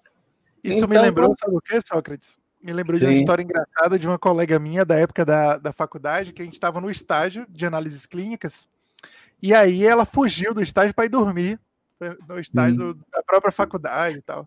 E aí ela tava, por algum motivo, tinham tirado a plaquinha e adivinha onde ela foi dormir? Na maquinha da sala de espermograma. A professora falou isso para ela. Ó, não sei quem, essa sala daí, essa sala daí. Aí ela levantou correndo, ela voltou logo pro estádio. Ela vai assistir isso aqui, ela vai lembrar dessa história. Mas é bem pregado, que ela não tinha que ir dormir lá. Pois é, não tinha que fugir para ir dormir. Aí acabou nisso, que eu né, me dei as duas coisas, o doutorado e a maternidade. Então, e aí, conte pra gente aí, pra Gabriel, que ainda não tem filho, como é a maternidade na visão feminina? Olhe, sem superfaturar, sem superfaturar não. a realidade. Olha. É, e conciliar tudo, né? Conciliar Olha, peraí, deixa eu só dizer uma coisa. Quando os meus amigos me perguntam, e aí, será que tá na hora de ter um filho? Quando algum amigo meu me pergunta, né? Rapaz, tô na dúvida de, olha, se você tá na dúvida, é melhor você não ter. Porque se você não tiver na dúvida, já é trabalhoso, já é pesado, imagina você... Eu vou te dizer outra coisa.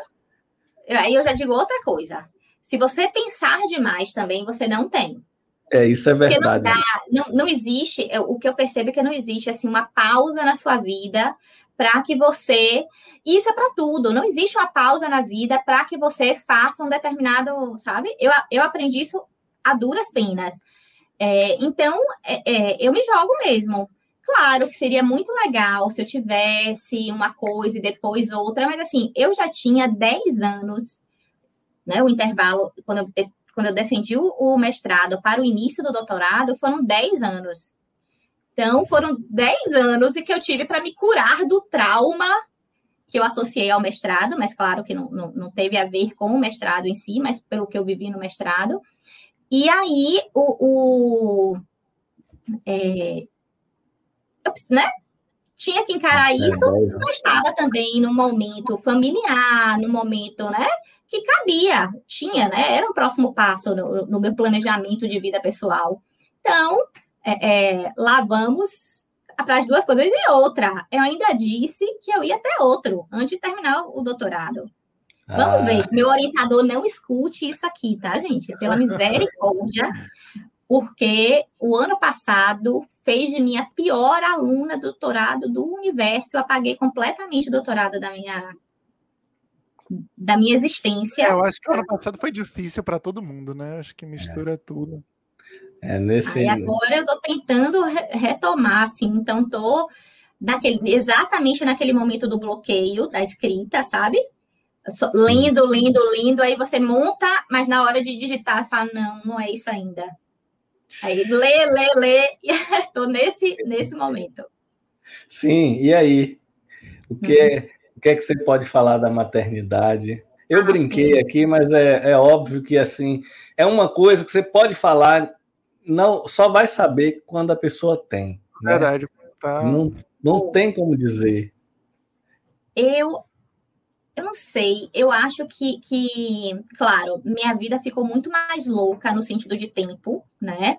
É, mas também eu consigo, ganhou outras prioridades, mas tem sim como conciliar, sabe, Sócrates? Eu acho que, que é, os meus alunos, quando eu engravidei, eles ficavam assim, é, rolou um ciúminho de início, né? Porque finalmente eu ia ter os, a minha filha e eles, que são os meus filhos né? Então, a Marina tem que ser irmã. Se não for para ser irmã, não rola. Com a, a, a, virtualização, Marina faz parte das minhas aulas. Eu fiz reunião de líderes agora e uma aluna, antes de terminar, fez assim: Pro, cadê Marina, que não entrou aqui até agora? Fiz Marina não entrou porque ela não está em casa. Só assim, só por isso. Mas ela faz parte de todas as reuniões de, de professores, de colegiado. E, e e eu não sou uma pessoa excludente da minha vida, sabe? Então acaba que todo mundo sabe uma história minha, uma história do meu casamento, uma história da minha, da, da, da minha filha. Então não é, é, conciliar isso tudo ficou mais pesado, no, é, é cansativo. É cansativo demais. Assim, é, especialmente no início, porque, gente, é, é, olha, eu acho que ninguém tem noção do que é uma do que é privação de sono como uma mãe de recém-nascido. É. Sabe? Imagino. Eu, eu ainda tive muita sorte, porque é, Marina dorme, né? Marina dorme cedo. Hoje em dia ela acorda às 6 horas da manhã, olha que maravilha. Ah, isso Mas, aí é uma maravilha. É uma maravilha. Mas ela é, é, mas tá em casa, por exemplo, esse último ano, me permitiu muita coisa, muita coisa de, de ver o dia a dia dela, mas ao mesmo tempo desorganizou completamente meu, meus horários de trabalho, né? Então, é, é, é, é difícil para você explicar para uma criança de três anos que ela não pode entrar numa porta que nem, nem a porta do escritório não tem nem tranca, né? Uma porta de correr. Como assim? Ela tá chorando no corredor e eu tô presa numa reunião, sabe? É, é divide muito, mas, é, é, mas até hoje, graças a Deus, não foi uma decisão difícil. Eu nunca precisei de uma coisa ou outra, né?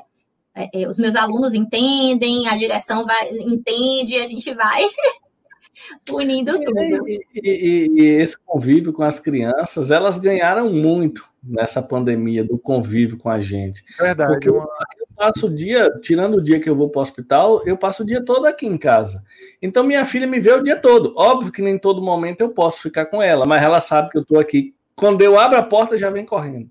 Então isso é o dia todo. Então isso, a, o fato do trabalho em casa possibilitou uma, uma, um contato que eu não teria em uma outra situação de jeito nenhum. E óbvio que também enlouqueceu o trabalho de todo mundo. É, é você dar aula, sai, já tem, uma, já tem não sei o que, realmente foi uma loucura, mas assim, é, é, é, ter um filho é uma coisa muito, muito legal, cara. A vida da pessoa muda tão de um jeito que não tem como você explicar. Eu falo sempre pelo trabalho. Quando eu conto a alguma pessoa de fora que não tem filho, eu falo logo do trabalho. Por quê? Porque para assustar logo. Porque eu não gosto de falar de coisa boa para ir nos primeiros três meses é uma loucura. A, a, a, mãe, a mãe fala assim: ah, aquele negócio agora eu sou mãe, agora eu sou mãe. A mãe fica chorando com o peito doendo à noite sem dormir, reclamando que só, perturbando no juízo da criança, do pai, de todo mundo. É uma loucura. E, e, e, assim, então, toda vez tem uma dificuldade, né? Porque eu passei pelo desfraude agora. Gente, que negócio insuportável a desfraude. É. Ah, aqui não foi não. Eu não, ah, não foi muito difícil aqui, não. Eu desisti três vezes. Voltou atrás. Eu acho então que a gente esperou. É, é, é, eu, o que eu acho é porque tudo precisa de dedicação, entendeu, Gabriel? Tudo você tem que fazer assim, olha, agora o foco é esse, nós vamos. Então não dá para você parar no meio do caminho. E como é. eu parei no meio do caminho e também percebi que ela ainda não estava pronta, então eu fiz, ó, não é agora, deixa quieto. Dá um tempo. É. E é engraçado que do dia para a noite é. A, é. a minha, do, do dia para noite, ela ainda fez umas duas vezes aqui no chão, depois já foi, acabou, acabou tipo assim, não foi um intervalo de, de, de longo. As crianças, elas crescem, aprendem num Aprende tempo muito, muito rápido, rápido né? né? E, e, eu tive a oportunidade de, de me envolver, de fazer tudo que tem que fazer com a criança. Tem gente que no, o pai geralmente fica meio de fora, né? Principalmente quando tem família na cidade, porque aí as avós entram e muita gente tomando conta. Eu não, como só eu e minha esposa aqui, na, eu dei banho na, na, maternidade, eu troquei fralda na maternidade, então já vim de lá descolado. Eu nunca tinha pegado numa criança. eu, olha, Gabriel, presta atenção. Eu nunca tinha pegado numa criança. De tamanho nenhum, assim, criança que eu falo pequenininha, né? Não estou falando 5, 6 anos, estou falando menor. Nunca peguei. A primeira que eu peguei foi a minha no dia que eu nasci e no mesmo dia eu dei um banho. Você imagina o tanto que eu suei, o tanto. E eu não dei banho sabendo, não. Eu dei sem saber, porque as enfermeiras dão o primeiro banho e depois dizem: olha, agora é com você. Eu peguei, mas pense na coisa mais difícil do mundo, mas ah, por outro lado foi uma experiência fantástica. Já cheguei em casa achando que eu sabia. e, enfim, realmente Você não é uma... ela no piano não, Sócrates? Hã? você não tá dando umas aulas de piano para ela, não? Ah, tô, ela já toca umas coisinhas é, aqui, já bota é. o dedo, já sabe seguir a sequência. É, com, a minha assopra uma flauta, né? Legal, porque treinar dessa idade já é, né? É, mas criança pequenininha demais não tem paciência, não, Gabriel. É não é igual na China, que a criança de dois anos, você vê as crianças. A minha, ela vai seguir, aprendeu só a seguir o dedo, na mesma hora se abusa, quer que eu desça, e aí quer não sei o quê. Não tem muita paciência para. Mas só em ter o contato, né? É.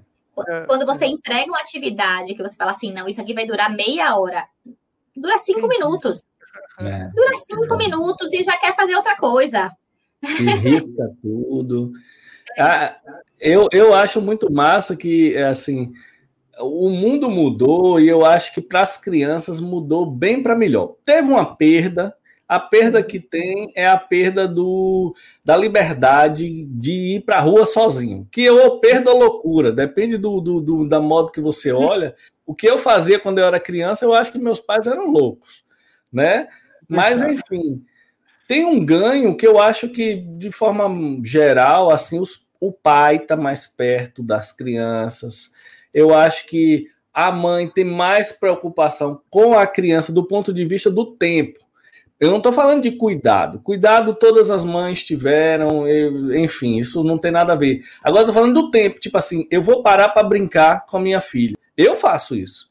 É pouco tempo, mas eu paro para brincar. Eu nunca brinquei com meu pai, nunca. E, e, com a mãe também não.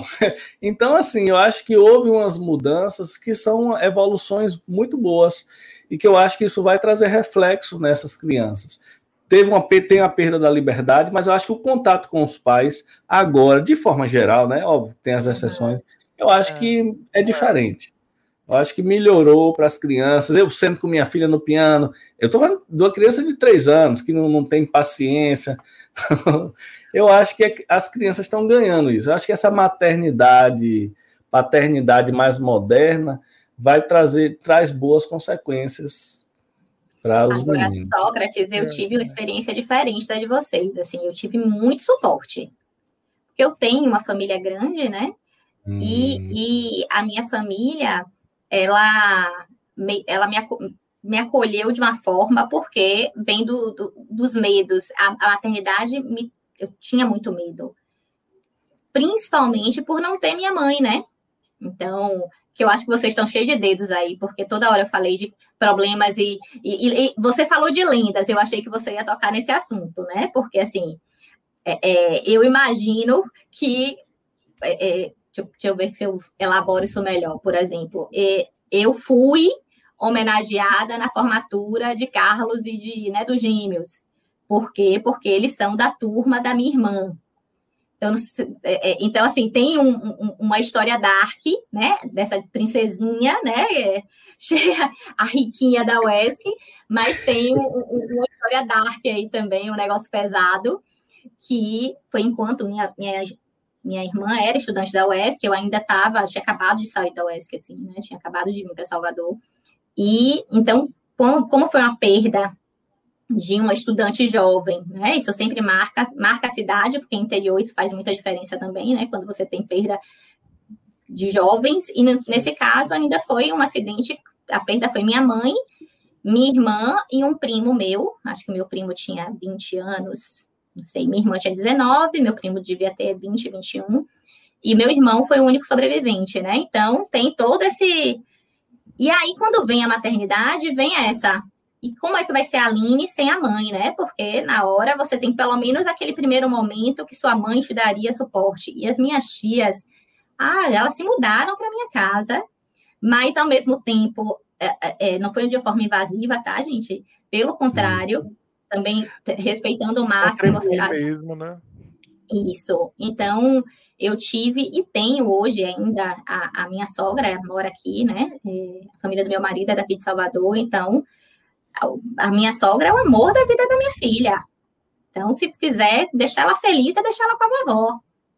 E ela vai passar final de semana na casa da avó. Extremamente ah, independente. que beleza, para ela e para você, porque também é um descanso no final Ai, mas eu morro de saudade. Quando passa quatro, das primeiras quatro horas, a pessoa está no alívio. Começa a dar quatro horas, bate a saudade, né? É, exatamente, exatamente. Ah, eu não tive esse suporte, não, viu? Aqui foi um negócio mais limitado, porque minha mãe, minha sogra, é de muito longe do interior da Bahia. Então, é até que minha sogra veio, ficou aqui o primeiro mês, mas, tipo assim, depois do primeiro mês, você se vira e, e é complicado. Só para contextualizar aqui, esse acidente que, que, que a Aline falou foi no período do mestrado dela, né? Por isso que ela falou que foi um momento que ela ficou meio. ficou ruim. É, o assim, mestrado, ele acabou sendo um, um momento para mim. É, é, esse, esse momento de esse período do mestrado foi é quase um, um lapso de memória, para falar a verdade para vocês eu lembro, óbvio, né? É, é por isso que, para mim, quando eu falei assim, olha, eu consegui defender sem um dia de atraso, porque eu quis trancar na época, porque eu achei que eu não retornaria, né, para Salvador, eu achei que, que era minha obrigação de filha, inclusive, voltar para cuidar do meu pai. Afinal de contas, as mulheres da casa tinham ido embora. Ou era eu que estava aqui em Salvador, ou elas que tinham falecido. E aí, é, é, como eu disse, meu pai nunca foi uma barreira na minha vida, né? Pelo contrário, eu lembro, meu pai, as pessoas iam embora lá de casa e ele fala assim: por que, que a Aline tá ficando? Por que, que você não leva a Aline? Aí eu dizia: a Aline não vai embora porque eu vou ficar aqui, porque é, é, eu vou voltar a morar aqui. E ele não me deixou de forma alguma morar, morar com ele de novo, porque eu precisava ter minha vida. E aí, é, esse o mestrado acabou sendo o grande motivo, a grande razão de acordar, né, e ter o que fazer. E isso, é. claro, me ajudou a evitar, é, é, a, possivelmente evitar que eu ficasse doente, né? Eu, eu não, não eu digo assim, não tive é, diante disso tudo, eu nunca tive depressão e que é uma doença que é facilmente associada a esse momento, né? É, e seria justificável, né? Isso. E eu, eu sei que, que aquele compromisso, sabe? Porque acima de tudo era um compromisso, sabe, Sócrates? Eu tinha uma pesquisa a desenvolver, eu tinha um orientador a quem responder, eu tinha uma, um, um papel dentro de uma equipe que eu precisava desempenhar aquilo. É, quando você falou de que arrumou um emprego, eu, eu pensei, eu associei logo, ah, foi a melhor coisa do mundo. Para você poder ter uma é ocupação de e, é, para você ter uma ocupação e ter uma atividade de, diferente, e nesse momento seria com certeza muito, muito boa. E vem cá, e aí Marina hoje joga dura aí, né? Porque me disseram que a criança, era, a menina era mais tranquila, a minha aqui de tranquila não tem nada. É uma espoleta e é uma espoleta e não dá um sossego, realmente eu digo que ela, ela mistura, ela tem canguru no, no DNA dela, porque ela pula o tempo inteiro. O tempo inteiro ela tá pulando. o que significa que várias vezes no dia ela, ela cai, né? Então. uma, uma, uma, uma, vez uma médica me disse o seguinte: olha, vocês são né, criança novinha e tal, você tá vendo aí, eu acho que ainda, ainda não tinha nascido. Ela falou: olha, ela vai chorar tanto que você vai se acostumar com ela chorando. Você vai se preocupar com o que aconteceu e não com o fato dela estar chorando. E é dito e feito, porque a criança pequenininha chora porque não sabe conversar. A, a maiorzinha chora por vários motivos, ou porque está meio dengosa, ou porque realmente caiu, se machucou, a, ou, ou, a dor. Não foi completamente sanado, e a fome. E tem um monte o de motivos. O sono é o pior choro que tem, né? Porque é o mais abusado, é o mais. Nada, nada resolve, né? É, com certeza. Aline, a gente já está conversando há quase duas horas. Para você ver, eu lhe disse que o bate-papo ele é rápido e eu acho que a gente vai ter que encerrar a, a, nossa live sem Gabriel, que deve ter faltado energia lá na casa dele, que ele simplesmente desapareceu. Caiu! Cadê? Não, não é... mandou nenhuma mensagem aí, nada? Não, não é caiu e tentou voltar como seria normal de quem cai, né? Ele caiu e realmente desapareceu. Então,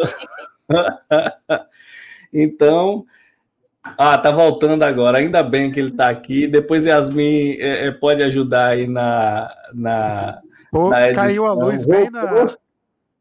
Caiu a luz, velho. Foi, foi a luz mesmo? Eu disse a ela que Caiu. foi a luz porque desapareceu de um jeito tipo, desligou tudo, a luz e tal, aí voltou de vez. Só foi para atrapalhar. Mas ainda bem que não foi aqui que a live está sendo transmitida, então deu para gravar tudo certinho. Maravilha. Eu estava, Gabriel, falando com ela justamente assim, que sala. Veja que a conversa vai, a conversa vai rendendo, já tem quase duas horas que a gente está gravando, né? E eu estava já Nossa, agradecendo. Eu, eu nem vi o tempo passar.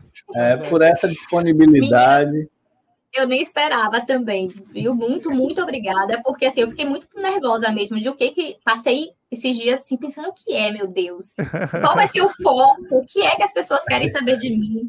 Ainda quando você começou, Sócrates, a falar da, da, das lindas e tal, eu fiz, cara, deve ser. Eu, aí eu já vim pro, pro como eu disse, pro, pro lado negro mesmo. Eu fiz e tem, né? Porque assim, não tem como. É, é, é como, como na Fiocruz, por exemplo. Isso, isso criou algumas barreiras para mim.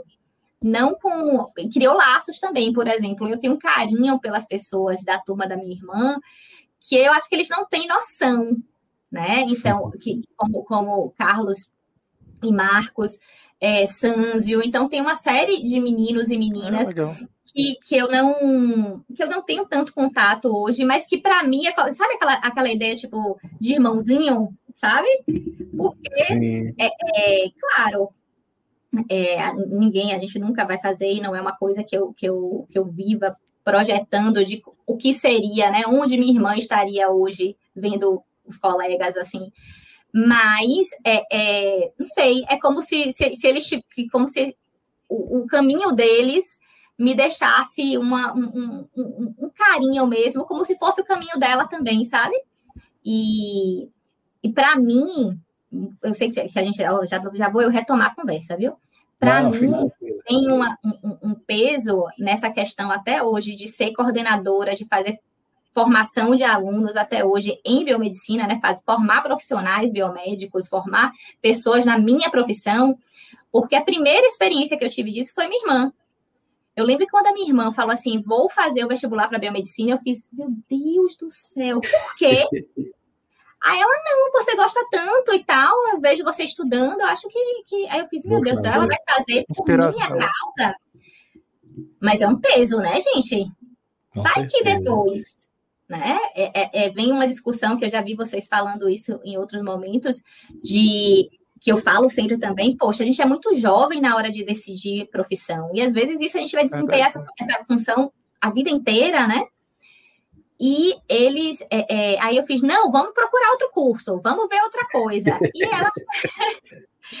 e acabou que ela passou em outros cursos, mas ela decidiu fazer mesmo biomedicina e lá na UESC e entrou no grupo de pesquisa é, que eu, né, é, é, era que eu fazia parte, e eu fiz o treinamento dela, e, e, e minha irmã era milhões de vezes melhor do que eu, sabe? Mas milhões de vezes melhor do que eu. Meu orientador falava isso, poxa, olha, você faz falta, mas Juliana, eu se pode dizer, tudo bem, ela ser melhor não me, não me faz me sentir pior. E, e aí eu, eu acho que já foi, não sei, nessas coisas do universo, de você já perceber onde é que você vai chegar um dia. Então, hoje eu acho que as coisas vão fazendo sentido, sabe? Minha, minha filha nasceu no mesmo dia que a minha irmã. Né? Ah, Elas nasceram exatamente no mesmo dia. É, foi um parto programado, mas é, a data prevista era exatamente aquele dia.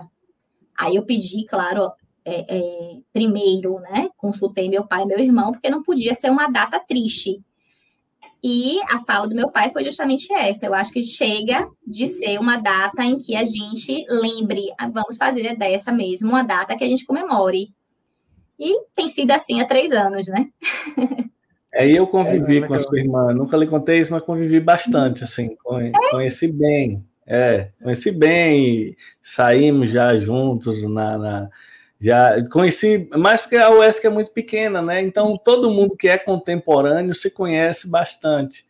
Então é, é, é muito, é muito legal. Isso, porque Juliana era muito reservada e ela era muito é, tímida.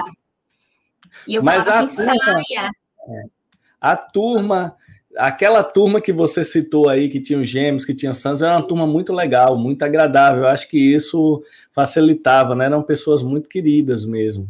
A turma inteira. Turma é.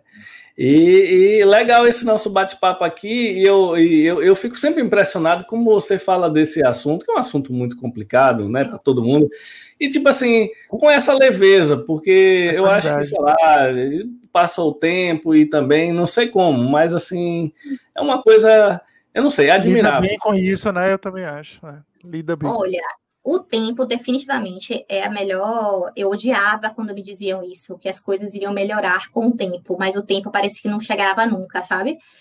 Mas é fato. É... E, e tem uma coisa, assim, eu não perdi pessoas com quem eu tinha problemas, sabe? E, eu, e, e é uma uhum. coisa que eu tento levar isso na minha vida, assim. É, eu não sei qual é o peso de você ter algo a resolver, sabe assim? Entendi. Algo que não foi dito, algo que não foi vivido. Eu não sei o que é isso. Eu, eu sei o que isso significou para algumas pessoas que perderam elas, né? Então, comparar, que eu acho que também não, não é uma coisa válida comparar sofrimentos, mas é, é, tem, tem muita coisa que você vai aprendendo a elaborar, sabe? Assim, tipo, eu, eu já era uma mulher, né? Já, já era adulta, então a influência da minha mãe sobre mim, claro, fez, tá, faz uma falta tremenda quando eu tento ver o que, que seria melhor na criação da minha filha. Mas, ao mesmo tempo, também tive uma história inteira com ela, sabe?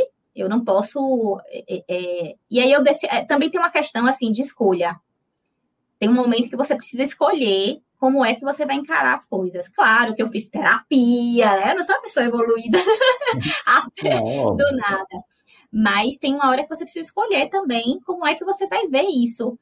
E elas sempre foram pessoas de muita leveza para mim, sabe? É, é, eram as minhas melhores amigas, são as maiores referências é, de, femininas da minha vida.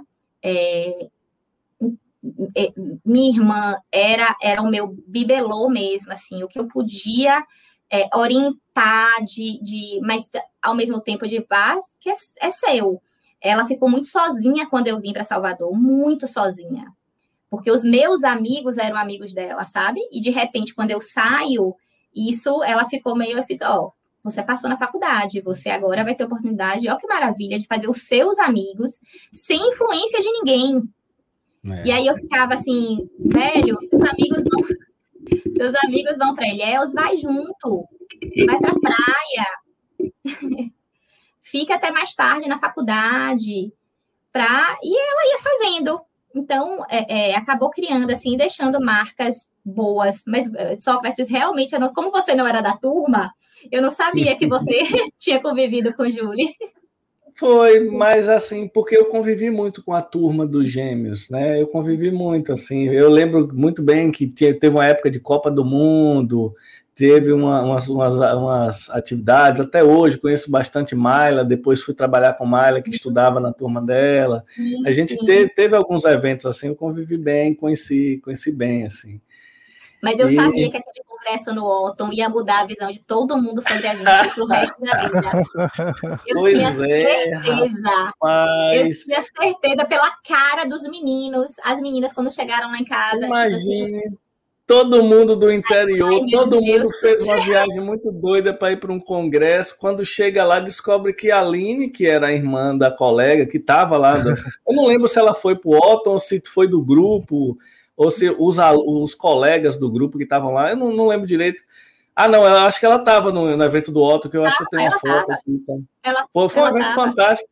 Aí todo mundo, imagina, todo mundo vai lá quando descobre que a Aline, que era uma estudante que estava lá, tá morando do lado do Otto Palace. Agora, olha só, Gabriel, como as coisas são é a Aline. A irmã dela continua sendo a pobre. Pois é. Mas por quê? Mas porque ela estava em Itabuna. Você.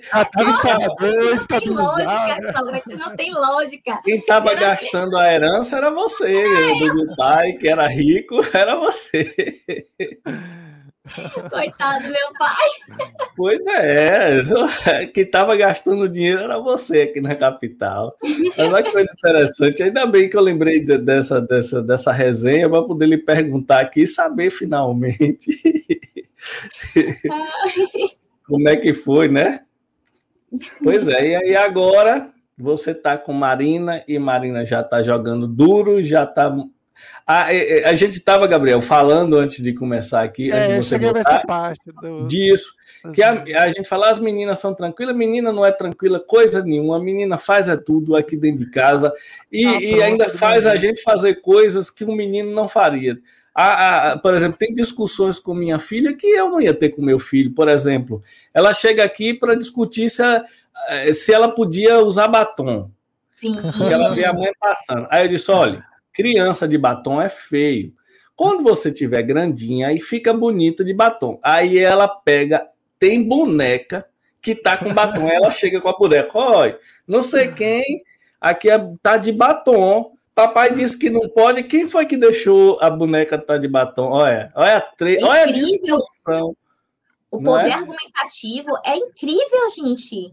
Não tem Isso. lógica uma criança de três anos discutindo porque a boneca tá de batom e o pai pai dela deixou e porque é que eu não tô querendo deixar ela usar o batom. Perturbou tanto que a gente teve que deixar aquele de, de cacau, o, o, o que é transparente, para ela poder. Aí ela passa, fica com a boca toda brilhando com a, a manteiga de cacau, para ela poder resolver esse problema do batom. A minha recebeu esses dias, como diz ela, um gloss. Ah. Ganhou de uma tia minha dois gloss. Gente, olha só. Ela, só aí eu já escondi. Né? Não, não, eu escondi, escondi. Mas ainda assim, de vez em quando ela faz, mãe, cadê meu gloss? Aí eu não sei, filha, você que guardou. Comum, né? Tem brinquedo pela casa toda, fiz você tem que encontrar. Dou uma de João sem braço, tá aqui pelo meu escritório, enfiado embaixo de um monte de papel. Eu fico impressionado como as crianças querem imitar a gente. Assim, eu fico numa posição com o celular, ela deita na cama na mesma posição com a mãozinha assim, como se estivesse segurando o celular. É, é impressionante como ela, a, a, nós somos referência. Eu acho é, que isso é a parte mais legal de você tudo, ter né? um filho, é. é você ser a referência para alguém. Tipo assim, naturalmente nós não somos referências para outras pessoas, né? Claro, pelo trabalho alguém admira, não sei o quê, mas não é assim. Você não é a vida de uma pessoa e para sua filha você é a vida dela, né? É. Ela tem que aprender com você, ela, né, nasceu de você. Eu contei a história do parto da minha filha, ela conta a história como conta a história dos três porquinhos. Ela conta direitinho que a doutora cortou a barriga, que ela chutava a barriga da mãe, não sei o quê. E esse dia ela tá dizendo que a boneca dela nasceu da barriga dela. É, Marina não gosta muito de, de da, da, história antes dela. Ela né, pegou uma foto hoje aqui ela fez assim: essa aqui eu tava na sua barriga, né, mãe? Eu fiz, não, filha, você ainda era um anjinho que morava no céu. Aí ela, não, onde eu tava? tu conta uma história dessa para a menina, como é que ela vai gostar? É, como é que vai entender? Tá longe é. de mim, né? Aí, olha. Mas é, é, é, ela tem, tem essa, essa. Eu não sei, assim, a gente, a gente vê pequenas coisas, e você quer, é, para mim, fica mais claro quando a gente não está exatamente do lado que ela está contando para uma outra pessoa, né? Então eu vejo às vezes ela, ela interagindo com a avó e fala assim, meu Deus, é igual o jeito que eu faço. É, que é como ela aprende, né? A, a fazer. É, é, é, realmente a gente vê a vida acontecendo. É muito legal, é muito trabalhoso, é, é tudo de complicado. Tô achando Mas, que vocês estão me convencendo. Tem uns prazeres. Depois a gente lhe conta os primeiros seis meses, que aí eu acho que você desiste. Desista. Velho, olha, os primeiros quatro meses. Eu tenho uma amiga que diz que a gente coloca a rede na, na, na de proteção nas janelas. janela. Não é para nada, é para você não se jogar. é só por isso. Só por isso. Deve ser, é muito, mas, mas assim, é um prazer que não tem como a gente contar, né? também, por outro lado. Mas, Aline, que legal, velho, que legal, e você vê, a gente falou do, nessa brincadeira foi mais meia hora de conversa. esse encerramento. Esse encerramento foi mais meia hora de conversa, É mas a gente, sempre tem que assim. deixar, a gente tem que deixar assuntos para o próximo podcast, quando a gente lhe convidar de novo, presencial, que vai ser com certeza legal. E, e é como, como Gabriel falou, realmente esse é um projeto que a gente não tem muitas pretensões. É bater papo, bota lá no YouTube, e os alunos adoram, porque eles ficam sabendo. Isabela contou histórias, né? Que ela fez uma prova sem estudar, não sei o quê, com certeza depois ela vai ver. e aqui foi um momento que deu, com certeza, para os alunos também conhecer um pouco mais de você e ver também você num, num bate-papo aí descontraído, saber que você foi para o Japão, andar de metrô. Mas realmente foi muito, Muito prazeroso e eu só tenho a agradecer aqui a participação de você e a confiança. E amanhã todo mundo trabalha, É então é por verdade, isso que amanhã tá eu agradeço. Nós estamos gravando à noite, e mas é um, foi um prazer, só agradecer mesmo. Sócrates, Foi um prazer, muito Isabela. obrigada, viu? E, e... Oi. Não, eu queria dizer que é, tanto todos os convites, eu sempre agradeço a Sócrates também, porque ele está me dando a oportunidade de conhecer muita gente incrível. Semana passada, Isabela, Aline hoje, é sempre um bate-papo muito legal. Obrigado. Gabriel, foi um prazer, tá? É, a gente acaba conhecendo mais por rede social e tal. Muito bom falar com você, viu? E Sócrates, sempre, Obrigado. sempre. Nossos papos são sempre ótimos. Valeu, Aline. Tchau, tchau, gente. Valeu, Boa Aline. Até, até a próxima.